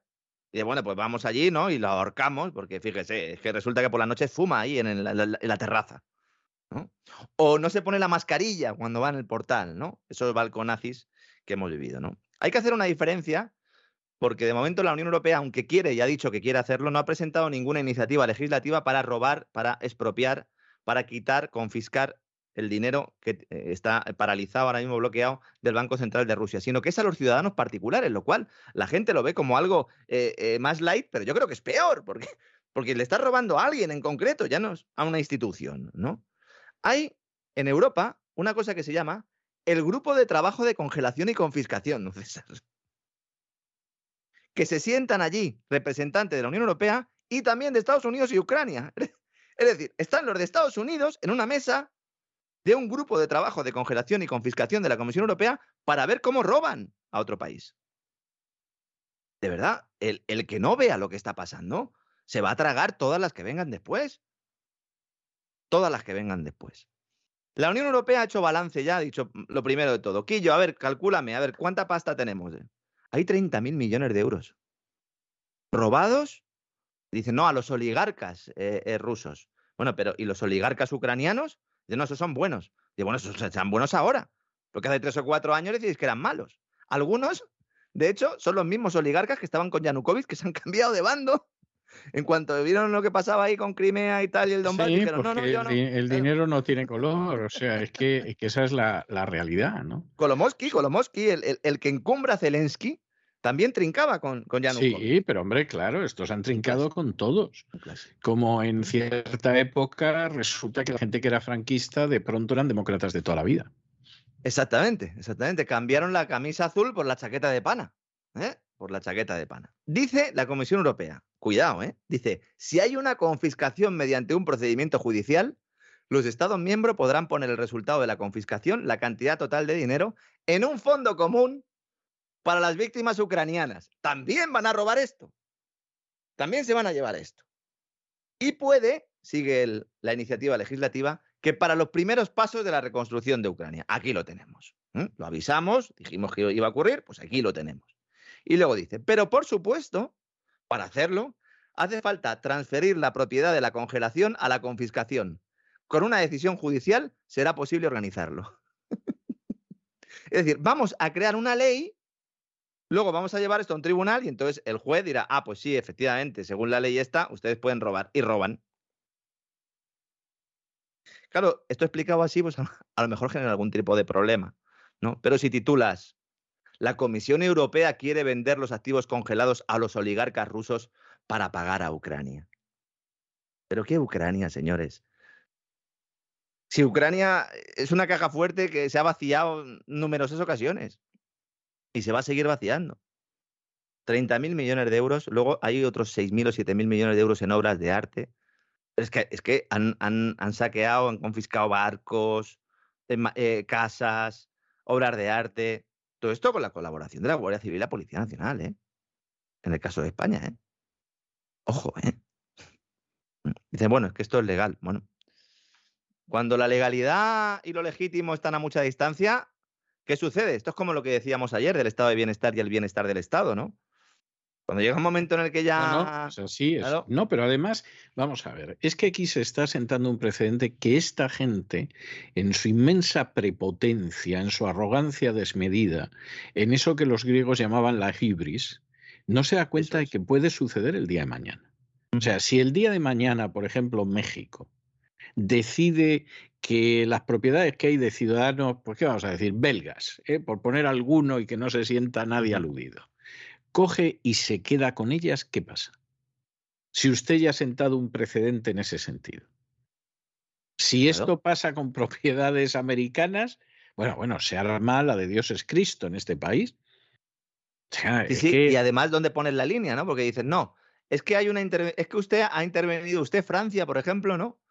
Se descubre, bueno, aquí lo hemos contado, ¿no? Pero su papel en todo el tema del Sáhara Occidental, ¿no? Y de cómo quiere llevarse el uranio del Sáhara Occidental y tal. Entonces, un presidente de España en el futuro podría decir, bueno, pues entonces le robamos todo lo que tengan a todos los franceses que haya en España. La gente no se está dando por cuenta. ejemplo, no, o por ejemplo a los marroquíes, o sea, es que, es que esto es absolutamente un disparate. Vamos a ver, porque es que la gente tiene muy mala memoria o tiene una eh, terrible incapacidad para rela- relacionar hechos que son muy parecidos. Cuando en un momento determinado Fidel Castro decide que nacionaliza bienes de empresas americanas en Cuba, no que se queda con ellos, ¿eh? los nacionaliza y les entrega una cantidad en indemnización. ¿Eh? En Estados Unidos se produce un clamor tremendo, se dictan una serie de medidas de embargo económico, me da igual cómo las quieran llamar, embargo, bloqueo o lo que sea. Se dictan, a todo el mundo le parece que está justificado, que eso no se puede hacer por un beneficio mayor, que por supuesto la indemnización es absolutamente intolerable, etcétera. Bien. Y por lo tanto, pues vamos a por ese país. Cuando en Guatemala, en un momento determinado, las tierras que no cultivaba la United Fruit Company, no las que cultivaba, las que no cultivaba, que las tenía ahí sin cultivar por si algún día decidía plantar bananas. Resulta que Arbenz decide expropiarlas, pagándoles una indemnización que era mayor del precio del mercado, resulta que le dan un golpe de Estado a Arbenz y a todo el mundo le parece bien. Y ahora usted coge y se queda con todo lo que está por ahí, ni hay una decisión judicial, ni hay un justiprecio, ni hay una norma que pueda justificar eso aprobada de una manera medianamente decorosa, ni hay una indemnización. O sea, usted está practicando la piratería financiera. Y usted piensa que va a salir impune a estas alturas de la historia, porque sí, es verdad, hace dos siglos o hace incluso, si me apuran, medio siglo, lo más seguro es que hubiera usted salido impune.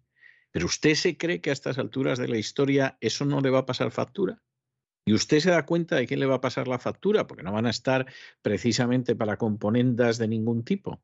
Hombre, Y, y luego en términos de recepción de inversión, vamos a ver, esto tiene unas consecuencias terribles a largo plazo, porque ya no solo desde un punto de vista de las libertades, que es el que estamos tratando ahora, que es el, evidentemente es el más importante, pero ¿quién va a invertir en una región del mundo donde mm, por- de golpe y porrazo, por toque de trompeta, te pueden confiscar todo? pero hombre, por supuesto. Es Pues decir, ese es- vamos a esa, ver. es, esa es la madre del cordero aquí. ¿Cómo Claro. puede sobrevivir el sistema del dólar como divisa de reserva si lo que se le está diciendo al mundo es, oye, que como tengas dólares, cuidado que te los puedo quitar, ¿eh? Y si los tienes, guárdalos en tu casa, ¿eh? Porque como los guardes fuera, ya bueno, pues si no los guardo fuera, entonces no se invierten en nada. Esto es, esto es renunciar o generar un déficit de inversión. ¿Para qué? Para que luego vendrán y dirán, ah, es que fíjese, ve qué malos son los inversores que no meten pasta. Estos Sí, son los espíritus animales de Keynes. Así que. ¿qué vamos a hacer? Ah, desde el sector público vamos a hacerlo. ¿Y cómo lo vamos a hacer? Si, no- si nosotros no tenemos dinero. Ah, pues de la piscina, de la piscina esa que tenemos, que está ahí saliendo a borbotones el agua, la trincamos de ahí. Ya, oiga, pero es que ese dinero eh, eh, está creado de la nada. Pues claro, pero mientras lo llevemos en el bolsillito y nos fiemos de él, Pues Y eso- además no solo eso, en el caso de España tenemos a una Bueno. serie de, de esbirros chupasangres buscabonus que esos sacan el dinero hasta debajo de las piedras.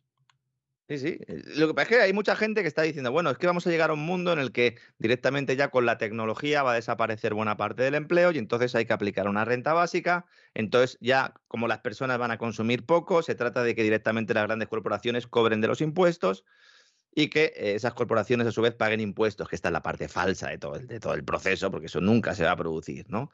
Pero nos están contando esta película, ¿no? Pero oiga, necesitan demanda, es decir, necesitan creación de empleo privada, necesitan inversión privada, porque si no hay, no hay manera de desarrollarse. Es decir, el sector público puede sobrevivir si hay un sector privado, Claro. que funcione. Mm, Sector privado, no estoy diciendo que se beneficien los, eh, que se eh, privaticen los beneficios y se socialicen las pérdidas, que es lo que pasa ahora. ¿Eh? Dice, no, los beneficios para mí, pero yo si caigo me rescatas. No, no, no estoy hablando de eso. Alguno plantea, algún oyente me dice, ya claro, es que todo el mundo del que estás hablando no existe. Bueno, nosotros tenemos que tener unos, unos valores absolutos a los que aspirar, ¿no? Es que entonces ya la civilización está muerta. La libertad existe. Bueno, pues tenemos que aspirar a ella. La democracia, con mayúsculas, tendremos que aspirar. La justicia. La libertad, pues también. Lo que no podemos hacer es conformarnos con los que tenemos y decir, no, es que los chinos son peores. Es que los rusos son peores. ¿no? Claro. Y mientras... Que es, que es la excusa perfecta para que efectivamente sigamos haciendo lo peor de lo peor Claro. y lo inmoral de lo inmoral. Claro, claro. Y que decir, bueno, se lo quitamos a estos señores, porque como son muy malos y han invadido países y tal, pues les quitamos todo lo que tenemos, ¿no? Y mientras en Davos, los que han montado todo este chiringuito, pues siguen a lo suyo, explicándonos eh, cómo nos van a meter en jaulas de oro digitales, sostenibles, resilientes, inclusivas. Jaulas de oro digitales, podríamos decir. Es tremendo lo de el papelón que está haciendo España este año en Davos. Es el tercer año que va Sánchez. Y en su conferencia, esa de la que vamos dando pildoritas todos los días, le piden a Sánchez que explique el milagro económico español. Alguno decía, bueno, eh, no sabemos Que, inglés. que es algo terrible. El, milagro económico. Es que te quedas, tú es que escuchas esto y tú dices, ¿lo qué? O sea, es que, es que de verdad es para decir, pero ¿qué me está usted diciendo? Lo que lo país, lo país. O- que lo es- que es lo país, o sea, pero, pero ¿qué dice? Bueno, es que el titular del, del país, a toda página, Foro de Davos, Cintillo, y luego el presidente del Foro de Davos a Sánchez. ¿Cuál es la receta del éxito de la economía española? Es que de verdad, yo la, la desvergüenza de esta gente, o sea, confieso que supera, pero, pero vamos, cualquier cosa que uno se pueda imaginar. Dice, ¿pueden otros países aprender de su ejemplo? Pues, pues espero que no, espero que no. Es, algo tremendo. Yo de verdad, eh, eh, cuando lo vi en inglés primero, lo vi subtitulado y es que lo que dice Sánchez, primero que la pregunta la hace un noruego y el, el inglés del noruego se suele entender, sobre todo para los que no eh, estamos acostumbrados ¿no? a, a estar en países anglosajones, pues el hecho de que hable un europeo del norte, ¿no? Si ha aprendido inglés medianamente, pues a lo mejor le entendemos incluso mejor, ¿no? Porque habla un poco más despacio y utiliza palabras más sencillas, ¿no? Pero le pregunta el noruego. Hay muchas preguntas sobre esto también a nosotros. A ver, Borge Brende es un noruego que es el presidente del Foro Económico Mundial, pero no es el presidente ejecutivo. El chairman eh, executive, el, que manda, es Klaus Schwab, fundador y, y el, el chiringuito de Klaus, ¿no? Entonces, el que le hace la pregunta a Sánchez es Borge Brende, ¿no? Eh, que este tipo es un político noruego del Partido Liberal Conservador. Mm. Eh, para más INRI, ¿no? Y entonces le dice, dice, oiga, dice, ustedes eh, están creciendo más que ningún país. Tienen unas cifras económicas muy buenas e impresionantes. Estoy citando textualmente. La respuesta económica de la Unión Europea durante la pandemia ha sido excelente. Pero um, vamos a ver, ¿en qué mundo vive esta gente? Yo, yo es que me recuerda aquella canción de la época de la transición que decía aquello de hace falta valor, hace falta valor. O sea, hay que echarle cuajo para decir esto. Yo, de O verdad, sea, yo me, me he ido a un cuarto. algo, es algo mortal, vamos. Yo he estado esta mañana al borde de ponerme una camisa de fuerza yo solo, ¿eh? Porque yo he dicho, bueno, ent- entonces, o sea, eh, a lo mejor estoy equivocado yo. Sí, Porque, claro, si la economía española va de cine, está creciendo con vigor. Fíjese, don César, le preguntaba al noruego, dice, ¿ustedes están creciendo al mismo tiempo que hacen una reforma laboral y otra de pensiones? Esto, esto es Es que, es que lo que hacen ustedes esto no. es tremendo. Pero nadie le ha explicado al noruego que la reforma laboral la ha hecho Yolanda Díaz cosas chulísimas y que lo que ha hecho es un truco para que los trabajadores temporales sean fijos por, por decreto y para maquillar aún más el desempleo, el mal salto de todas las economías desarrolladas, ahí peleándonos con Grecia. Es que nadie le ha dicho al noruego que la reforma de las pensiones no se ha aprobado, que no se ha hecho nada en la reforma de las pensiones, que de hecho lo que se ha hecho es a- mm, prometer a los pensionistas que se van a actualizar con el IPC, con lo cual es un problema en términos de gasto público, no algo bueno. Claro, a este le han dicho, mira, han hecho una reforma laboral, que claro, reforma laboral siempre es igual a abaratar sí. el despido y tal, y ha dicho, guau, estos son unos máquinas. Y además, fíjate qué porte tiene aquí este hombre y qué bien habla inglés. Una respuesta de Sánchez que se había aprendido de memoria. Se había aprendido de memoria. Porque estas cosas se hacen así. Y entonces, Pedro Sánchez, claro, pecho palomo, más hinchado imposible, diciendo, yo voy a estar de presidente del gobierno más tiempo que Franco en España.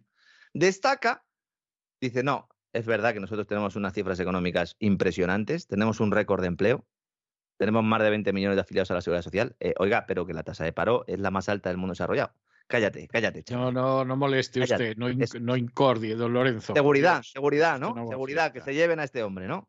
Como decía Botín, el difunto padre, en las, en las juntas de accionistas de, de Santander, ¿no? Que se lleven al de los tirantes, me decía. Se lleven a ese, sí. Espera, Luego lo tremendo del asunto, porque que esto, esto es algo tremendo, pero es así, lo tremendo es que luego Pedro Antonio vuelve a España claro, y dice, y en Davos han reconocido lo que hacemos. claro, Que aquí en España hay gente de la Claro. derecha casposa claro. que no lo ve y, Mm. y todo lo demás. Pero aquí, pero, pero, pero vamos, pero, pero nosotros lo estamos haciendo si hasta nos lo dicen en Europa. Claro, claro. Bueno, en este caso nos lo dicen en el gobierno mundial. Claro, si me lo dicen en Davos, el hombre está, eh, cuidado con lo, eh, que cuidado que Pedro Sánchez es un tipo eh, que es un megalómano. Es decir, este hombre cuando venga, yo que se vaya ya de vacaciones a Doñana, por favor. ¿eh? Bueno, ya sabe usted que todos los años reforman, ¿no? Lo de Doñana, porque las mosquiteras parece Sí. que acaban siempre fatal. Yo no sé qué hace este hombre con las mosquiteras. Yo compré unas hace 15 años y eh, son las mismas, las que tengo ahí. Yo, yo lo que no sé es qué hacen con Doñana, sinceramente, porque ahí se han gastado lo que no está en los escritos y cada dos por tres lo arreglan. y- o sea, de verdad Sí, que no sí. lo sé. Me da la sensación a veces de que el presupuesto para reformar Doñana es como las ayudas a Ucrania, que luego para la reforma real ahí debe quedar poco y el resto se lo reparte, porque es que si no, esto no tiene explicación humanamente verosímil. Es tremendo, es tremendo, ¿no? Y entonces ya, para terminar de rizar el rizo, en la explicación que da Sánchez, dice que los dos puntos fuertes de España es, son primero que la respuesta económica de la pande- ante la pandemia ha sido excelente y segundo, Mm. que la mutualización de la deuda a nivel europeo, es decir, el hecho de que a nosotros nos avale un tercero, esos fondos Ne- Next Generation EU, el Tesoro Europeo, los eurobonos, esos que todo el mundo dice que no existen, pero claro que existen, dice, ha permitido a España tener los instrumentos para modernizar nuestras economías y empresas. Es decir, está diciendo, gracias a la mutualización de deuda, gracias al Tesoro Europeo, gracias a los Estados Unidos de Europa, vamos a modernizar Sí. todas nuestras economías y empresas. Este es el mensaje fundamental. Sí. ¿Mm? Según datos de Línea España, como digo, es el país desarrollado que no solo ha tiene una, ma- una mayor tasa de paro, sino que ha tenido un peor comportamiento económico desde el inicio de la pandemia. La Universidad de Cambridge, esa que gusta tanto a los socialistas de todos los partidos, ha dicho que España ha sido el país que peor ha gestionado la crisis sanitaria. Sin embargo, dice Sánchez ya para despedirse, España está conteniendo mejor que otros el daño de la guerra de Putin. Hay que echarle, hay que echarle narices, Mm. ¿eh? Dice, vamos a ser de las cinco mayores economías de la eurozona, nosotros somos los que más vamos a crecer este año. Y las cifras de inflación están en línea con las del resto. Apunten esto para el cierre de año, a ver cómo cierra el PIB. Y ya claro, ya arriba del todo, don Pedro Sánchez confirma que Suecia y Finlandia estarán en la cumbre de la OTAN de Madrid del 29 y 30 de junio, porque encima hay cumbre de la OTAN en Madrid el 29 y el 30. Bueno, y eso, eso se lo están trabajando, pero bien, bien, bien, ¿eh? O sea, eso llevan un tiempo trabajándoselo. Me dicen que Draghi aspira también a ser el, Sí, el secretario general de la OTAN. O sea, lo Mm. va a tener muy fastidiado Pedro Antonio, ¿eh? Pero, en fin. ahora mismo Draghi ejerce como tal. ¿Eh? lo hemos comentado en alguna ocasión, ahora mismo es el que, está, el que está tomando las decisiones, eh, sobre todo porque las principales herramientas son económicas y, y, como ya contamos ¿no? en el gran reseteo, y yo creo que aquí también apuntamos, porque un especial publicó Financial Times donde en el párrafo número 37 del reportaje ¿no? admitían algo que ya anunciamos aquí, y es que el propio Mario Draghi diseñó esas sanciones junto con Chrystia Freeland, la ministra de Canadá, la ministra de Finanzas de Canadá, eh, chica de Soros, eh, chica de Soros porque bueno, ha, crecido siempre a los pechos del millonario, del millonario húngaro, ¿no? Y Sánchez ha avanzado en Davos, ya para terminar el repaso de Sánchez en Davos, ha dicho que se ofrece como mediador para que algunos países de Latinoamérica que tienen dudas con Rusia entren en el bloque de los que la están aislando. ¿Mm? Ah, muy bien. Este tipo va a volver a ser presidente. ¿eh? Sí, sí. Yo creo que sí, ¿eh? Yo, creo, que, sí. Yo creo que sí. En otra de las sesiones, ya esto sucedió ayer, en otra de las sesiones hoy, eh, el canciller alemán ha estado allí también. Y este ha hecho unas declaraciones que también han dado la vuelta al mundo. Ha dicho que no habrá globalización en los próximos 30 o 40 años, que esto se ha acabado, porque cada país se va a centrar en su propia economía. Claro, la gente. O sea, este, este le ha visto las orejillas al lobo. ¿eh? sí, pero muy tarde, ¿no? Abre el gasoducto, socio, ¿no? Abre el Nord Stream 2. No dices que te vas a centrar en tu propia economía. Sí. Bueno, pues consíguele gas barato a tu población, o es que eso no te interesa. Yo creo que están viendo a ver si finalmente les atizan un golpe todavía más grande a los ucranianos mm. y entonces pueden decir, oye, que esto, que aquí está vendido el pescado. Pues hay, hay voces en la prensa alemana que están en esa línea, don César. Hombre, claro, aquí está vendido todo el pescado, no tiene ningún sentido prolongar esta guerra, aquí ya se ve, esto lo han ganado los rusos, es, muy triste, es lamentable, bla, bla, bla, pero esto se ve que lo han ganado los rusos, aquí hay que llegar a algún tipo de acuerdo, porque claro, eh, es, que, es que no puede ser, y como decía una pariente mía muy anciana, para poca salud más vale morirse. Y entonces, claro, que en esa situación, pues lo sentimos, eh, Zelensky disfruta del dinero que te está llevando y, y, aquí hay que llegar a un acuerdo con los rusos porque es que se ve que no, no puede ser otra cosa que Zelensky tiene que estar nadando en abundancia, porque antes del, de la guerra ya le pillaron en los papeles de Panamá, que de eso Zelensky, no se habla.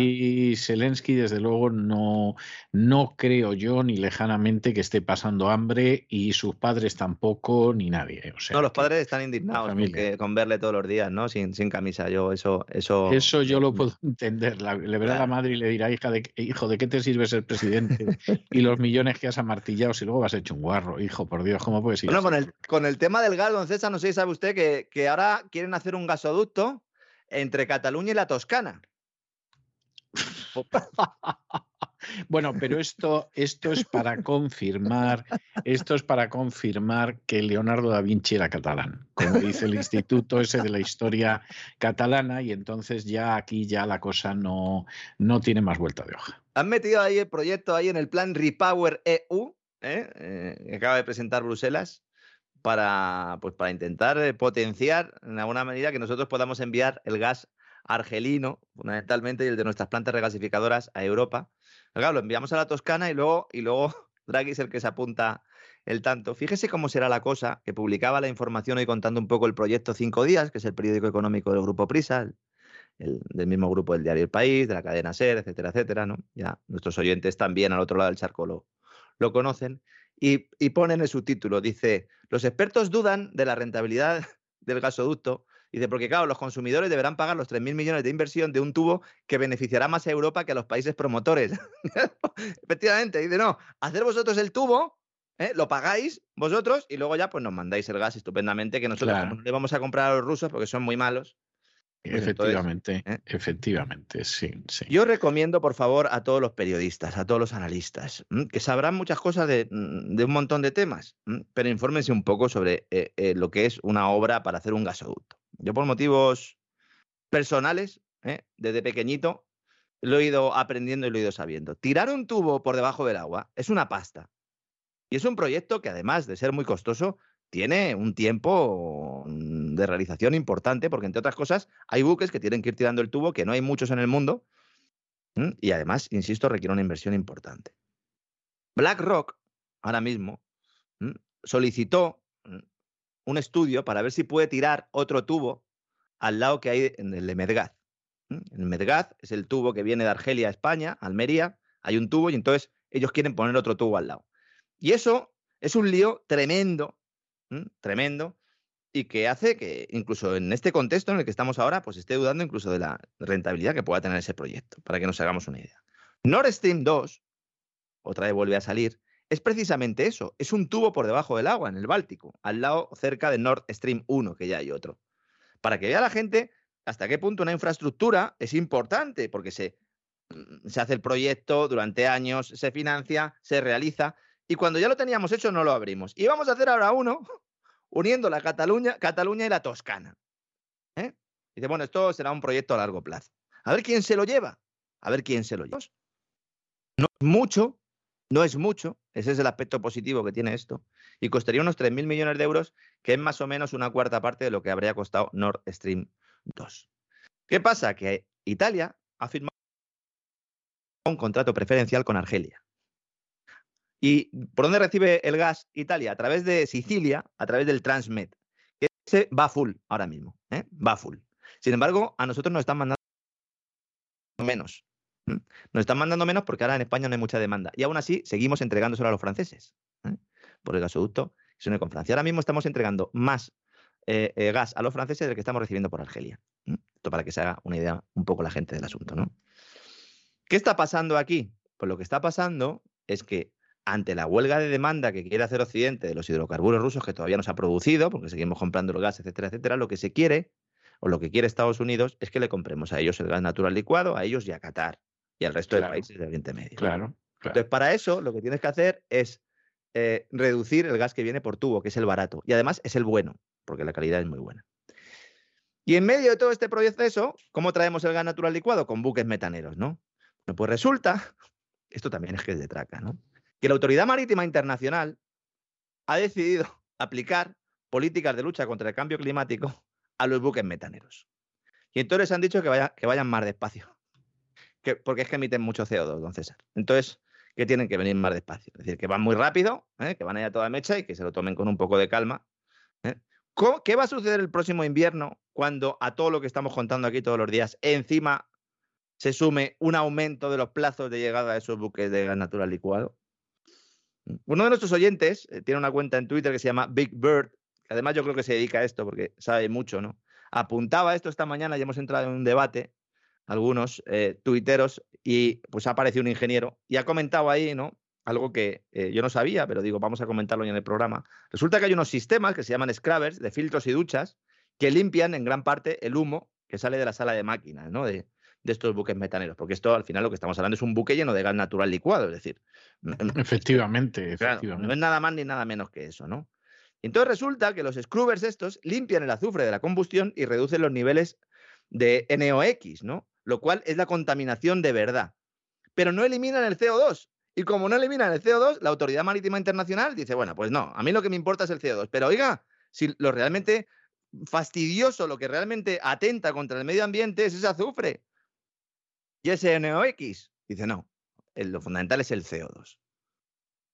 También es verdad que con estos sistemas de, duchas, ¿eh? las salas de máquinas, se contamina el agua de los océanos con el subproducto del lavado. Esto no le interesa a nadie, por lo visto.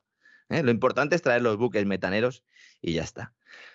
Cuando dentro de unos años nos acostumbremos a los racionamientos energéticos, cuando descubramos que todas las políticas energéticas de los últimos 30 o 40 años se han tirado por el retrete, en los últimos cuatro o cinco. Entonces nos echaremos las manos a la cabeza y ¿qué le diremos a la gente? Es que ustedes han vivido por encima de sus posibilidades. Es que ustedes ponían mucho la calefacción. Efectivamente. Y de vez en cuando hasta iban a comer a un restaurante. Bueno, bueno, bueno, bueno. Y, pedían carne. Bueno, bueno, bueno. Fíjese qué irresponsables. ¿eh? Pedían carne. Usted, usted iba con, con camiseta de manga corta en diciembre en su casa porque ponía la calefacción alta. No como Ana Patricia Botín, que baja que baja la calefacción en su casa a 17 grados. Y eso es un sacrificio, porque parece la radiografía de un silbido. Esa mujer con 17 grados se arriesga con la poca chicha que tiene a, coger una pulmonía y morir. Hombre, igual le dejó, igual le dejó Calleja del programa, cuando estuvo en el programa, igual le dejó alguna camiseta interior termolactil. Ya sabe usted que esas son buenas. Bueno, ya si es así me callo. Seguramente bajaría la temperatura de la caseta del perro. Seguramente será así. Ana Patricia, que no ha estado en, Davos este año, porque como decíamos el otro día, tiene cosas más importantes que hacer. La verdad es que los despegamos parecen una antología del disparate. Eh, cada día eh, suceden cosas nuevas que nos sorprenden incluso a los que estamos aquí todos los días al pie del cañón. Pero bueno, espero que por lo menos nuestros queridos amigos hayan tenido un vuelo agradable que hayan tenido también, ¿no? Una pequeña sonrisa, se hayan reído incluso, ¿no? En, este contexto que tenemos, porque hace falta reírse, hace falta estar contento a pesar de todo lo que está pasando. Y quiero aprovechar para, eh, pues, dar las gracias a todos los que nos han apoyado y a los que nos van a seguir apoyando, tanto en cesavidal.tv como a través del crowdfunding de la voz. Que, ya hemos pasado el 100%, ahora que la gente sea consciente de que todavía les queda un mes y medio prácticamente para seguir apoyándonos. Es decir, a la meta hemos llegado porque a nosotros cada año nos votan nuestros oyentes, no lo deciden eh, las furcias mediáticas superiores, ni los partidos políticos, ni los sindicatos, ni las confesiones religiosas, ni la industria farmacéutica. A nosotros nos votan cada año los oyentes y los oyentes nos han vuelto a votar, pero todavía queda tiempo, todavía aquellos que no hayan colaborado y que quieran colaborar, pues, pues efectivamente lo pueden hacer. De hecho, eh, hay una serie de recompensas, lo llama, lo llama Don Isaac, mm, básicamente artículos ¿no? del programa de la voz, que luego durante el año pues siempre nos piden, ¿no? ¿Cómo puedo conseguir ese bolígrafo? ¿Cómo puedo conseguir esa gorra? ¿Cómo puedo conseguir esa taza? Hay algunas cosas eh, eh, incluso de, mayor calidad y de, mayor precio. Y bueno, pues es que este es el momento, porque nosotros, pues también el sistema que han hecho ustedes, eh, hablo en primera persona del plural, yo llevo solo aquí dos años, pero siempre ha sido así. Y lo que hacemos, pues también es mandar un, recuerdo, ¿no? También este año están los libros de usted, don César Vidal, en la medida también en la que vayamos consiguiendo superar eh, determinados hitos nos podremos plantear también hacer otros contenidos adicionales, pero darle las gracias una vez más a nuestros oyentes, a nuestros queridos suscriptores, al que no ha podido apoyar, pues evidentemente también, porque está escuchándonos todos los días, porque el año que viene va a haber otra vez otra temporada de la voz, don César, y yo creo que esa es la mejor noticia con la que podemos cerrar hoy este Despeganos. Pues yo creo que sí, yo creo que sí y, es así, vamos, no tengo la menor duda y al final usted ha sido un personaje pero más que decisivo en que este año además el crowdfunding haya ido todavía mejor. Un abrazo muy fuerte, don Lorenzo, y hasta mañana. Un fuerte abrazo, don César, hasta mañana.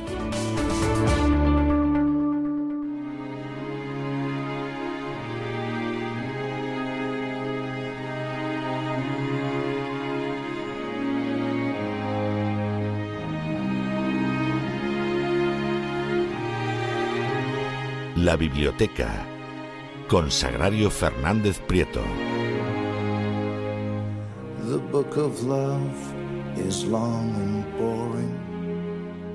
Ya estamos de regreso y estamos de regreso para tomarnos ese respiro de cultura, ese descanso literario que tenemos todos los jueves al final del programa con doña Sagrario Fernández Prieto. Bueno, pues ya está por aquí y a ver qué nos trae. Muy buenas noches, doña Sagrario. ¿Qué nos trae usted hoy? Muy buenas noches, don César. Pues eh, le traigo un menú fantástico. Eh, dos, eh, dos, libros muy importantes y el libro de adultos es, es un libro maravilloso. El, el, título es Los Effinger de Gabriel Tergit, una, una alemana, y lo publica Asteroide. Es un libro que tiene nada más y nada menos que 900 páginas podría, o sea, son muchas, evidentemente, eh, mm, según el libro, pueden ser demasiadas o según el libro, hasta se pueden desear más. Este es de los segundos. Es un libro maravilloso de los que eh, te gustaría tenerlos en verano tranquilamente y dedicarle mucho tiempo porque disfrutas muchísimo. Voy a, a explicar qué es este libro. Este libro trata eh, sobre una saga ah, familiar en, Alemania desde finales del siglo XIX hasta la Segunda Guerra Mundial. Y va recorriendo la vida de esa familia, que son los Effinger, eh, durante cuatro generaciones. Cuatro generaciones de los Effinger que en fechas van desde 1878 a 1948. Es decir, 70 años con dos guerras mundiales, con una inflación económica impresionante y el holocausto judío, y esto entre, entre otras cosas. 70 eh, años decisivos en la historia de, Europa y a raíz de la historia de Europa, pues decisivos para, para todo el mundo. La historia comienza cuando en, 1878, pues de una forma es todo muy familiar, por algo es una saga familiar y vemos todos los, los usos que había en esa época, al menos en, en Alemania, eh, estaría generalizado según el país más o menos, pero por ejemplo se escribían muchas cartas, que eso ha sido habitual hasta no hace tanto tiempo, y cuando los hijos se iban a alguna parte o, a estudiar o a hacer un curso para em, tener alguna ocupación en, en, la vida, escribían a menudo largas cartas a los padres explicándoles qué es lo que estaban haciendo y los padres les contestaban.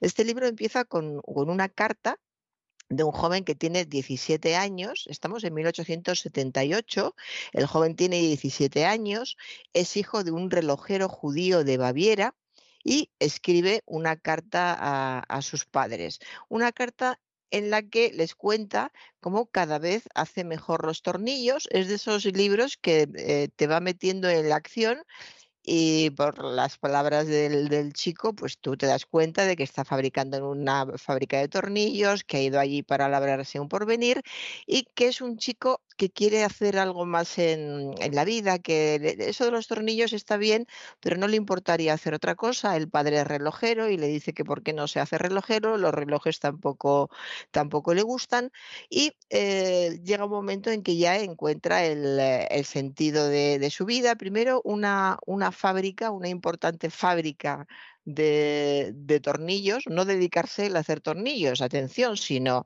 eh, crear una fábrica para X operarios que construyan tornillos y después se distribuyan por toda, por toda Alemania. Y rápidamente esto dura muy poco porque es un joven emprendedor con muchas inquietudes y de esta fábrica pasa nada menos que a una fábrica de automóviles de lujo en la Alemania de, de finales del siglo XIX que tiene un éxito impresionante porque son los primeros automóviles de lujo, eh, los vende de, maravilla porque hay gente todavía con, mucho dinero. Entonces ya vemos este carácter emprendedor de hacer negocios y de que todo funcione a través de, la familia. Porque eh, iniciamos, fíjese, con un zapatero judío. El padre de este chico que escribe es un zapatero judío muy, muy humilde.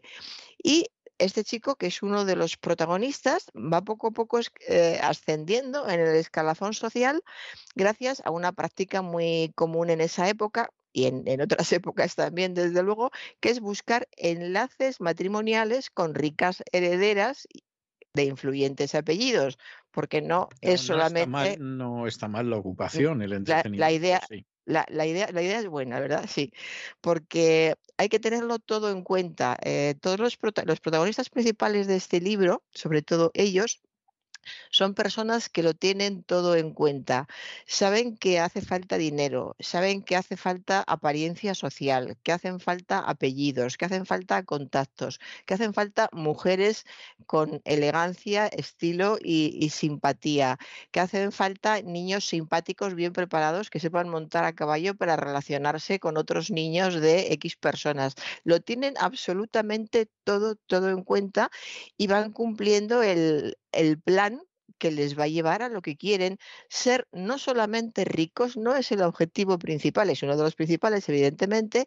Quieren ser ricos, pero además quieren ser respetados y quieren formar parte de la parte más alta de, formar parte de la parte, perdón, formar parte de la alta sociedad eh, alemana. De modo que ahí se dirigen con todo muy bien planificado ocurre, pues como ocurre en, las grandes historias de la vida y en las grandes historias que se plasman en las novelas, que una cosa son los planes y otra cosa es lo que, lo que va sucediendo. Para empezar, llega la Primera Guerra Mundial que era algo que, pues, con lo que no habían contado, porque incluso uno de los dos hermanos decía, eh, si estalla la guerra podemos hacer, pero no cuenta con que no va a ser como ellos creen y les va a regular. Como no quiero contar demasiado, eh, les va a regular en la guerra, pero salen y siguen adelante, se casan, dos, los dos hermanos se casan con dos hermanas de una rica familia. O sea, que es otra vez la fuerza que hace eh, eh, la familia todos pertenecen a la misma familia y hay un apellido común que defender y que va a ser defendido por, por dos familias y por bastantes personas. Es una manera de buscar la, la fuerza impresionante. Todo esto puede estar pareciendo frío, pero en la novela no lo es en absoluto.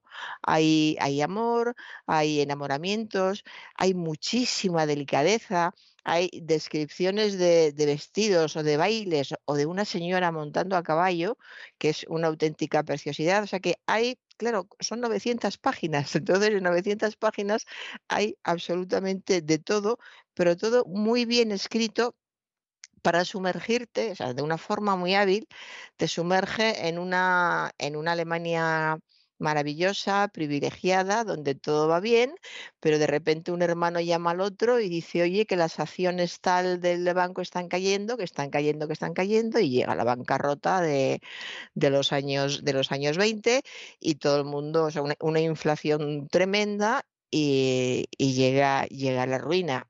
Y eso se, se, pasa, se pasa, se logra salir de eso pidiendo préstamos. Es muy curioso este mundo en que se pedían préstamos unos a otros, a veces eh, argumentando que somos de la familia, te lo voy a devolver en tanto tiempo, te devolveré de tal forma. Eh, como el dinero valía tan poco, había que ver con qué se podía compensar ese dinero y se hacían otras ofertas, sin que eh, salir de aquella bancarrota fue dificilísimo, dificilísimo. Pero eh, salieron y parecía que todo, todo iba bien hasta que hubo unas, unas elecciones. Hay dos momentos clave hay muchos momentos clave, pero hay dos que son muy interesantes porque además formalmente muestran hasta qué punto esta escritora es buenísima. El momento en que asesinan al archiduque Francisco I, al archiduque Francisco I en Sarajevo. Eh, eso sabemos que trajo consigo la, Primera Guerra Mundial. Esto lo podía haber contado el narrador diciendo lo que había ocurrido en, ocurrido en Sarajevo, la respuesta que había ido, lo que decía la prensa, lo podía haber contado así. Pero estamos hablando de la historia de una familia. ¿Y cómo se enteran de esto los Effinger? Pues hay eh, una reunión en la que alguien dice, ¿habéis oído lo de Sarajevo? Han asesinado a tal.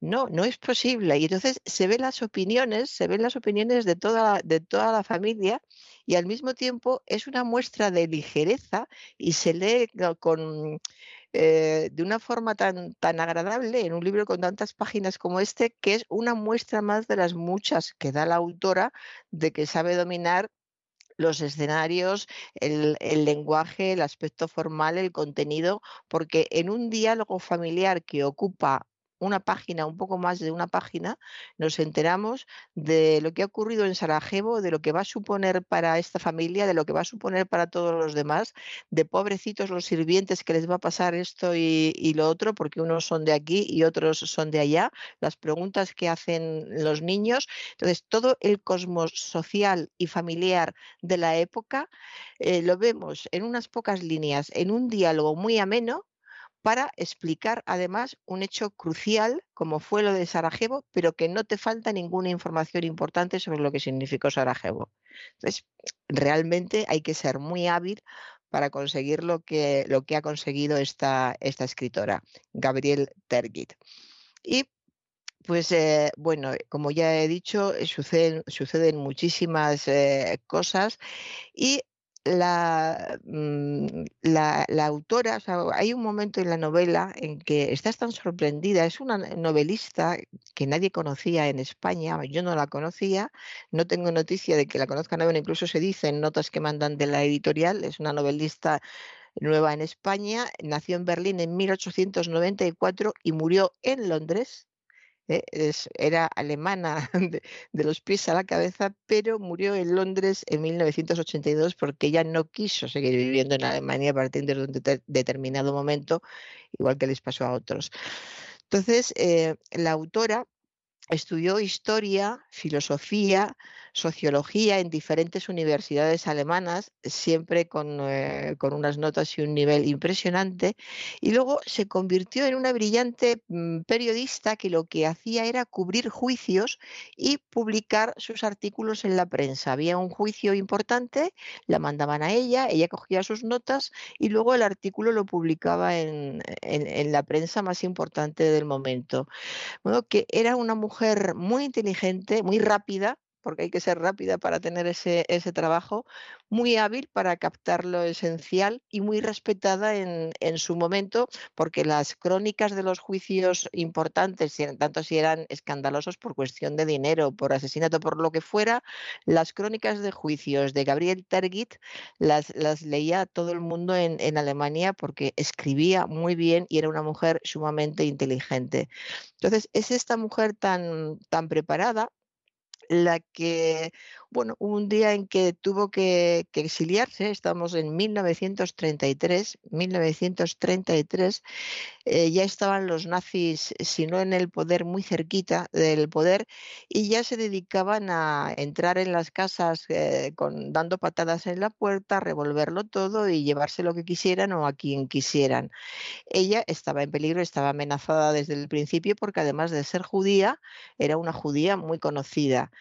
De modo que eh, ella, que no tenía claro en principio si se iba a ir o no se iba a ir, o que iba a resistir todo lo que pudiera, el día en que ya había visto cómo quedaban algunas casas después de la llegada de, los nazis, eh, aparte de que quedaban vacías porque se llevaban a las personas que vivían allí, las dejaban totalmente destrozadas y se llevaban absolutamente todo lo que, lo que querían.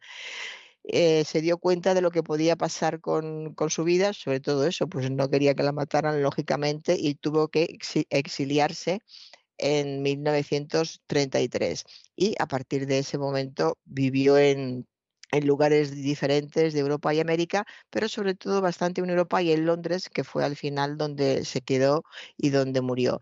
Así que el, talento de esta mujer, una vez que conoces su, su, biografía, sí, realmente es una mujer sumamente inteligente, debía de haber leído muchísimo, su conocimiento de tantas materias diferentes también eh, es, se percibe en, eh, en los libros y mm, va llevando al, lector con una precisión, con una suavidad. Pasan cosas eh, realmente terribles, pero ah, sabe intercalar, no intercalar, es que son así, pues bueno, a veces son cosas terribles, a veces son cosas agradables, podemos mmm, pasar de de un, un pogromo impresionante a una boda tan impresionante mm, como lo otro, pero en, en sentido opuesto. Entonces va recreando eh, absolutamente todo lo que ocurre. Hay una cosa que llama la atención hay una, descripción del funcionamiento de la pequeña fábrica de, de, relojes que posee la familia al principio, que es una fábrica muy pequeñita con unos pocos trabajadores y fabrican relojes. Y explica con toda precisión qué es lo que hacen, cómo se fabrica un reloj, qué es necesario, etcétera cuando han subido el primer gran escalón que suben y abren una impresionante industria del automóvil, eh, que entonces era el, el colmo del lujo, entonces vuelve a describir otra vez eh, con, con, una exactitud increíble cómo funciona una fábrica de automóviles. A mí esto me ha dejado maravillada, ¿no? Que supieras de, eh, describir también cómo funciona una fábrica de tornillos, de tornillos tanto como una fábrica de automóviles. ¿no? Que es, es una mujer muy hábil a la hora de, de, de narrar, de contar absolutamente todo. Y como es la vida cotidiana, pues tienes que saber, es cierto, tienes que saber describir todo lo que suceda en la vida, en la vida cotidiana. Y luego otro rasgo de habilidad que tiene son los diálogos.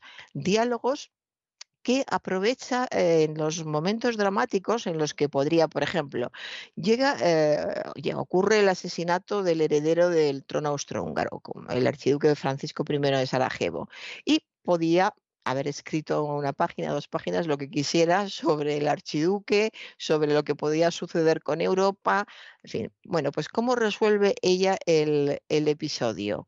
Llega alguien corriendo a la, vuelve a casa, uno de, uno de, las, una de las personas de la familia vuelve a casa y dice, ¿sabéis lo que ha ocurrido? Ha ocurrido esto, y entonces habla la madre, habla la señora mayor, llega el servicio, habla la, la criada mayor, hablan las jóvenes, van, van opinando unos y otros, y según van opinando, que son opiniones que no duran más de dos líneas, te vas enterando absolutamente de todo, cómo le han matado, qué pasó, em, eh, por, dónde iban, todo lo que es la noticia del archiduque, que conocemos muy bien, sale que es la habilidad de decir, como esto se conoce ya, pues vamos a hacerlo de esta manera. Formalmente le da un cambio que le da una, una, eh, una habilidad, eh, una rapidez impresionante porque los diálogos son muy ágiles y la información es muchísima. Y además se ve cómo miran el mismo hecho personas muy diferentes en, en, la escala social.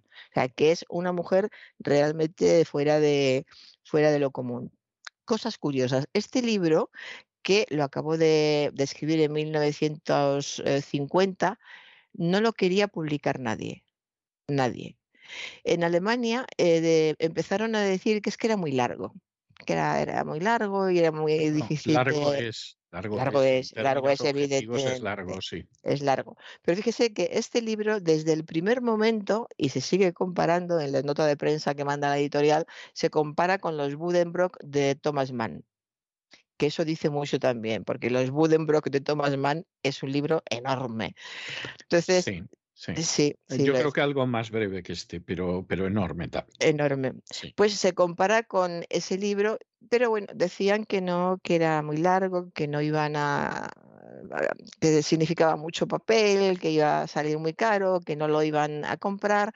Y así poco a poco, con editoriales diferentes, hasta quedó claro, hay un editor que también se transcribe esa conversación en que, en que eh, le dijo, eh, por favor, Gabriel, lo que queremos es olvidarlo todo que eso también eh, le sucedió a muchos autores que vivieron la Alemania mm, pre-nazi, la nazi, el holocausto, o simplemente el holocausto. Hay muchos libros del holocausto que costó trabajo que salieran porque mucha gente quería olvidarlo y a muchas personas que sobrevivieron al holocausto les ofrecieron eh, dinero para que contaran su vida y, muchos mm, denegaron la oferta y otros lo hicieron, pero porque no les quedó más remedio, pero realmente es lógico también. Después de una gran tragedia y después de haber sufrido mucho, lo que quieren es olvidar, lo que se quiere es olvidar.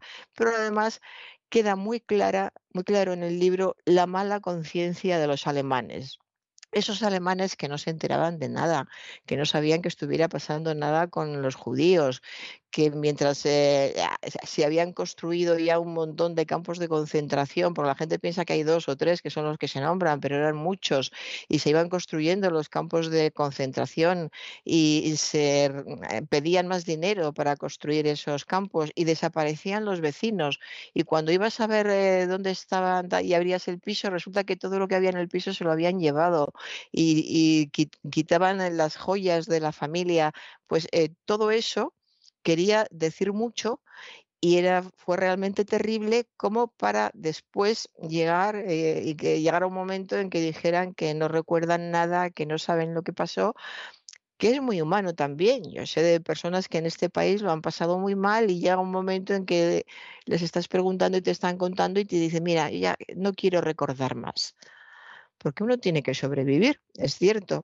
Pero cuando estamos hablando de una novela que se puede elegir leerla o, no leerla. Y es la historia de, un país lo que está en juego, de un país como Alemania, según era Alemania entonces, que era una Alemania mucho más extensa de, lo que fue después.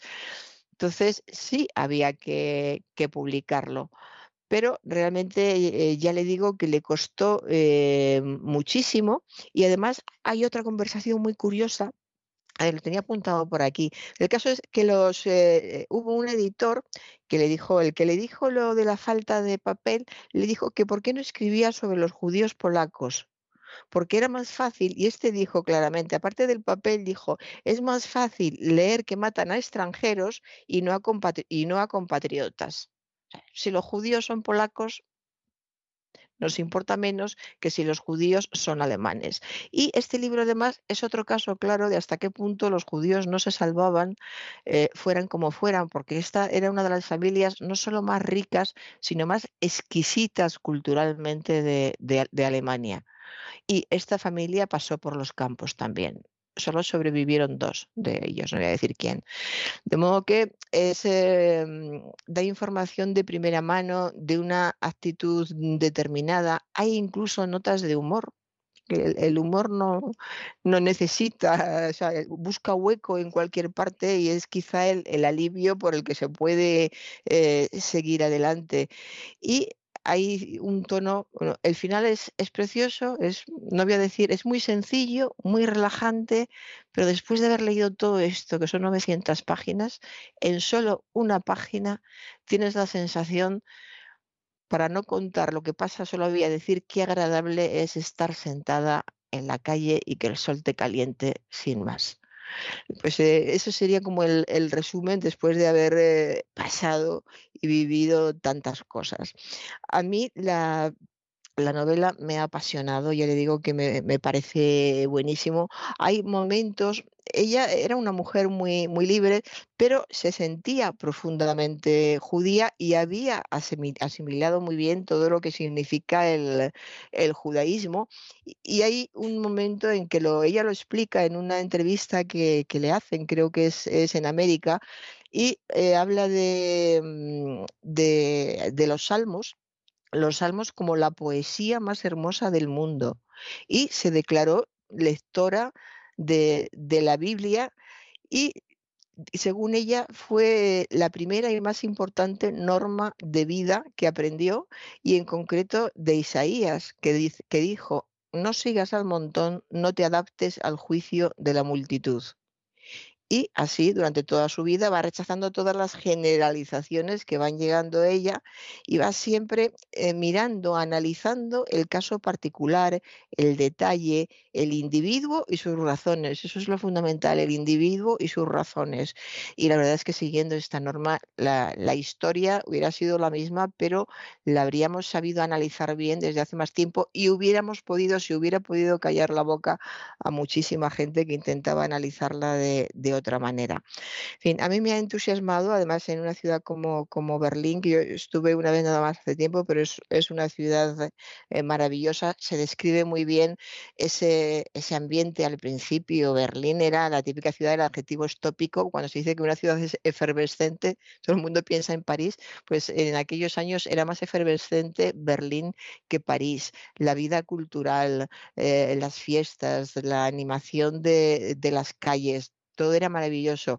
Y cuando acaba el libro y ya por fin se empiezan a abrir cafeterías, pero solo hay café sin leche y azúcar, por ejemplo, eh, y te puedes sentar en una mesa en la calle y por lo menos hay paz. La guerra se ha acabado hace dos años, pero resulta que se van abriendo cafeterías en la planta de abajo de casas destruidas. Estás sentada en una acera y si miras hacia atrás ves el resto de una casa que ha sido de, que fue destruida por, por las bombas.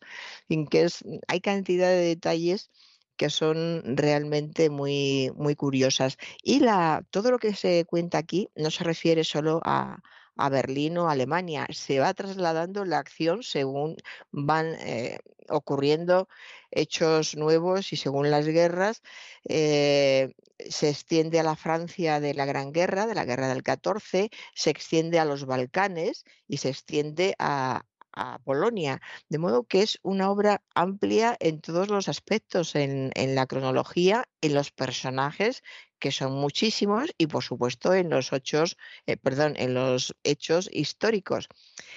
En definitiva, es, mm, don César, es una obra maestra, es una obra maestra que yo creo que hay que leer porque además se disfruta, se disfruta leyéndola. Pues me parece muy bien. ¿Y qué tenemos, no sé si para niños o para jovencitos? Para mm, niños jovencitos. no sé cómo calificar a los niños de 10, 12 años, son, son niños evidentemente, pero ya jovencitos. Un libro que a usted le hubiera encantado que le regalaran cuando era un niño jovencito y a mí también. Mire qué maravilla. Arturo, la leyenda del rey eterno. Hombre, sí, sí, me ha eh gustado mucho, sí, sí. Si yo me entero de que se porta bien en las vacaciones, se lo regalo. ¿En, qué vacaciones? No, perdón, siga, siga, siga. En las de verano. Sí, O bueno, en general, venga, si se porta bien en general. E, es de la editorial Edelvives, escrito por Kevin Crossley Holland, que es un especialista en, la leyenda de Arturo, en la, historia del rey Arturo, y un ilustrador, Chris Rydell, que ya ha aparecido otras veces en muchos libros de, del Vives, trabaja mucho con, ellos, bueno, publica en muchos libros que ha eh, ilustrado Chris Rydell, que es un ilustrador maravilloso. Y aquí tenemos desde la infancia del rey Arturo hasta su última batalla y aparecen todas las leyendas más, más fascinantes del mm, personaje tan mítico que es el rey Arturo, lo de la espada en la piedra, por supuesto los caballeros de la mesa redonda, por supuesto Merlín, Merlín y, su magia, y también Morgana, la traición de Lanzarote, en fin, en 200, creo que tiene 240 páginas. En 240 páginas eh, se hace un resumen fantástico, maravilloso de lo que eh, fue la leyenda del rey Arturo, con unas ilustraciones preciosas, preciosas. Es un regalo que van a agradecer muchísimo a partir de 10 años y cuando digo a partir de 10 años es que lo van a agradecer los de 10, los de 20, los de 50 y así sucesivamente. Es un libro realmente precioso. Y ya no le cuento nada más, don César. Bueno, pues me parece muy bien. Eh, yo creo que ha sido, siempre es interesantísimo lo que recomienda usted, pero vamos, hoy parece que se ha, todavía se ha esmerado más que ya es decir. Bueno, yo le voy a dejar, le voy a dejar con el preludio de la banda sonora de una película que se titula Eine Frau in Berlin, que sería una mujer en Berlín, que yo creo que se estrenó en España. Tengo la sensación de que en algún momento se estrenó en España. Es una película del año 2011 muy interesante porque eh, relata la andadura de, de, una mujer que le pilla a Berlín pues justo en el momento de la caída de Berlín en 1945. Recomendamos el libro, don César, para que vean nuestros oyentes cómo estamos al día. Recomendamos el libro diciendo ah, que existía una película ya. Bueno, pues yo le voy a dejar con el preludio de la banda sonora de, de, esta película, de una mujer en Berlín, y nos volvemos a encontrar la semana que viene, Dios mediante. Pues hasta la semana que viene, don César.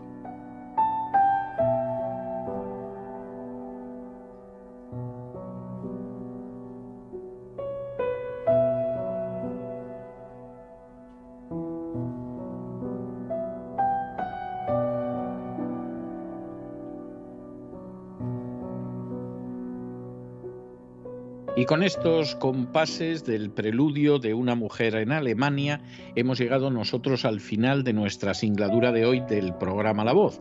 Esperamos que se hayan entretenido, que lo hayan pasado bien, que incluso hayan aprendido una o dos cosillas útiles. Y los emplazamos para mañana, Dios mediante, en el mismo lugar y a la misma hora. Y como siempre, nos despedimos con una despedida sureña. God bless you. Que Dios los bendiga.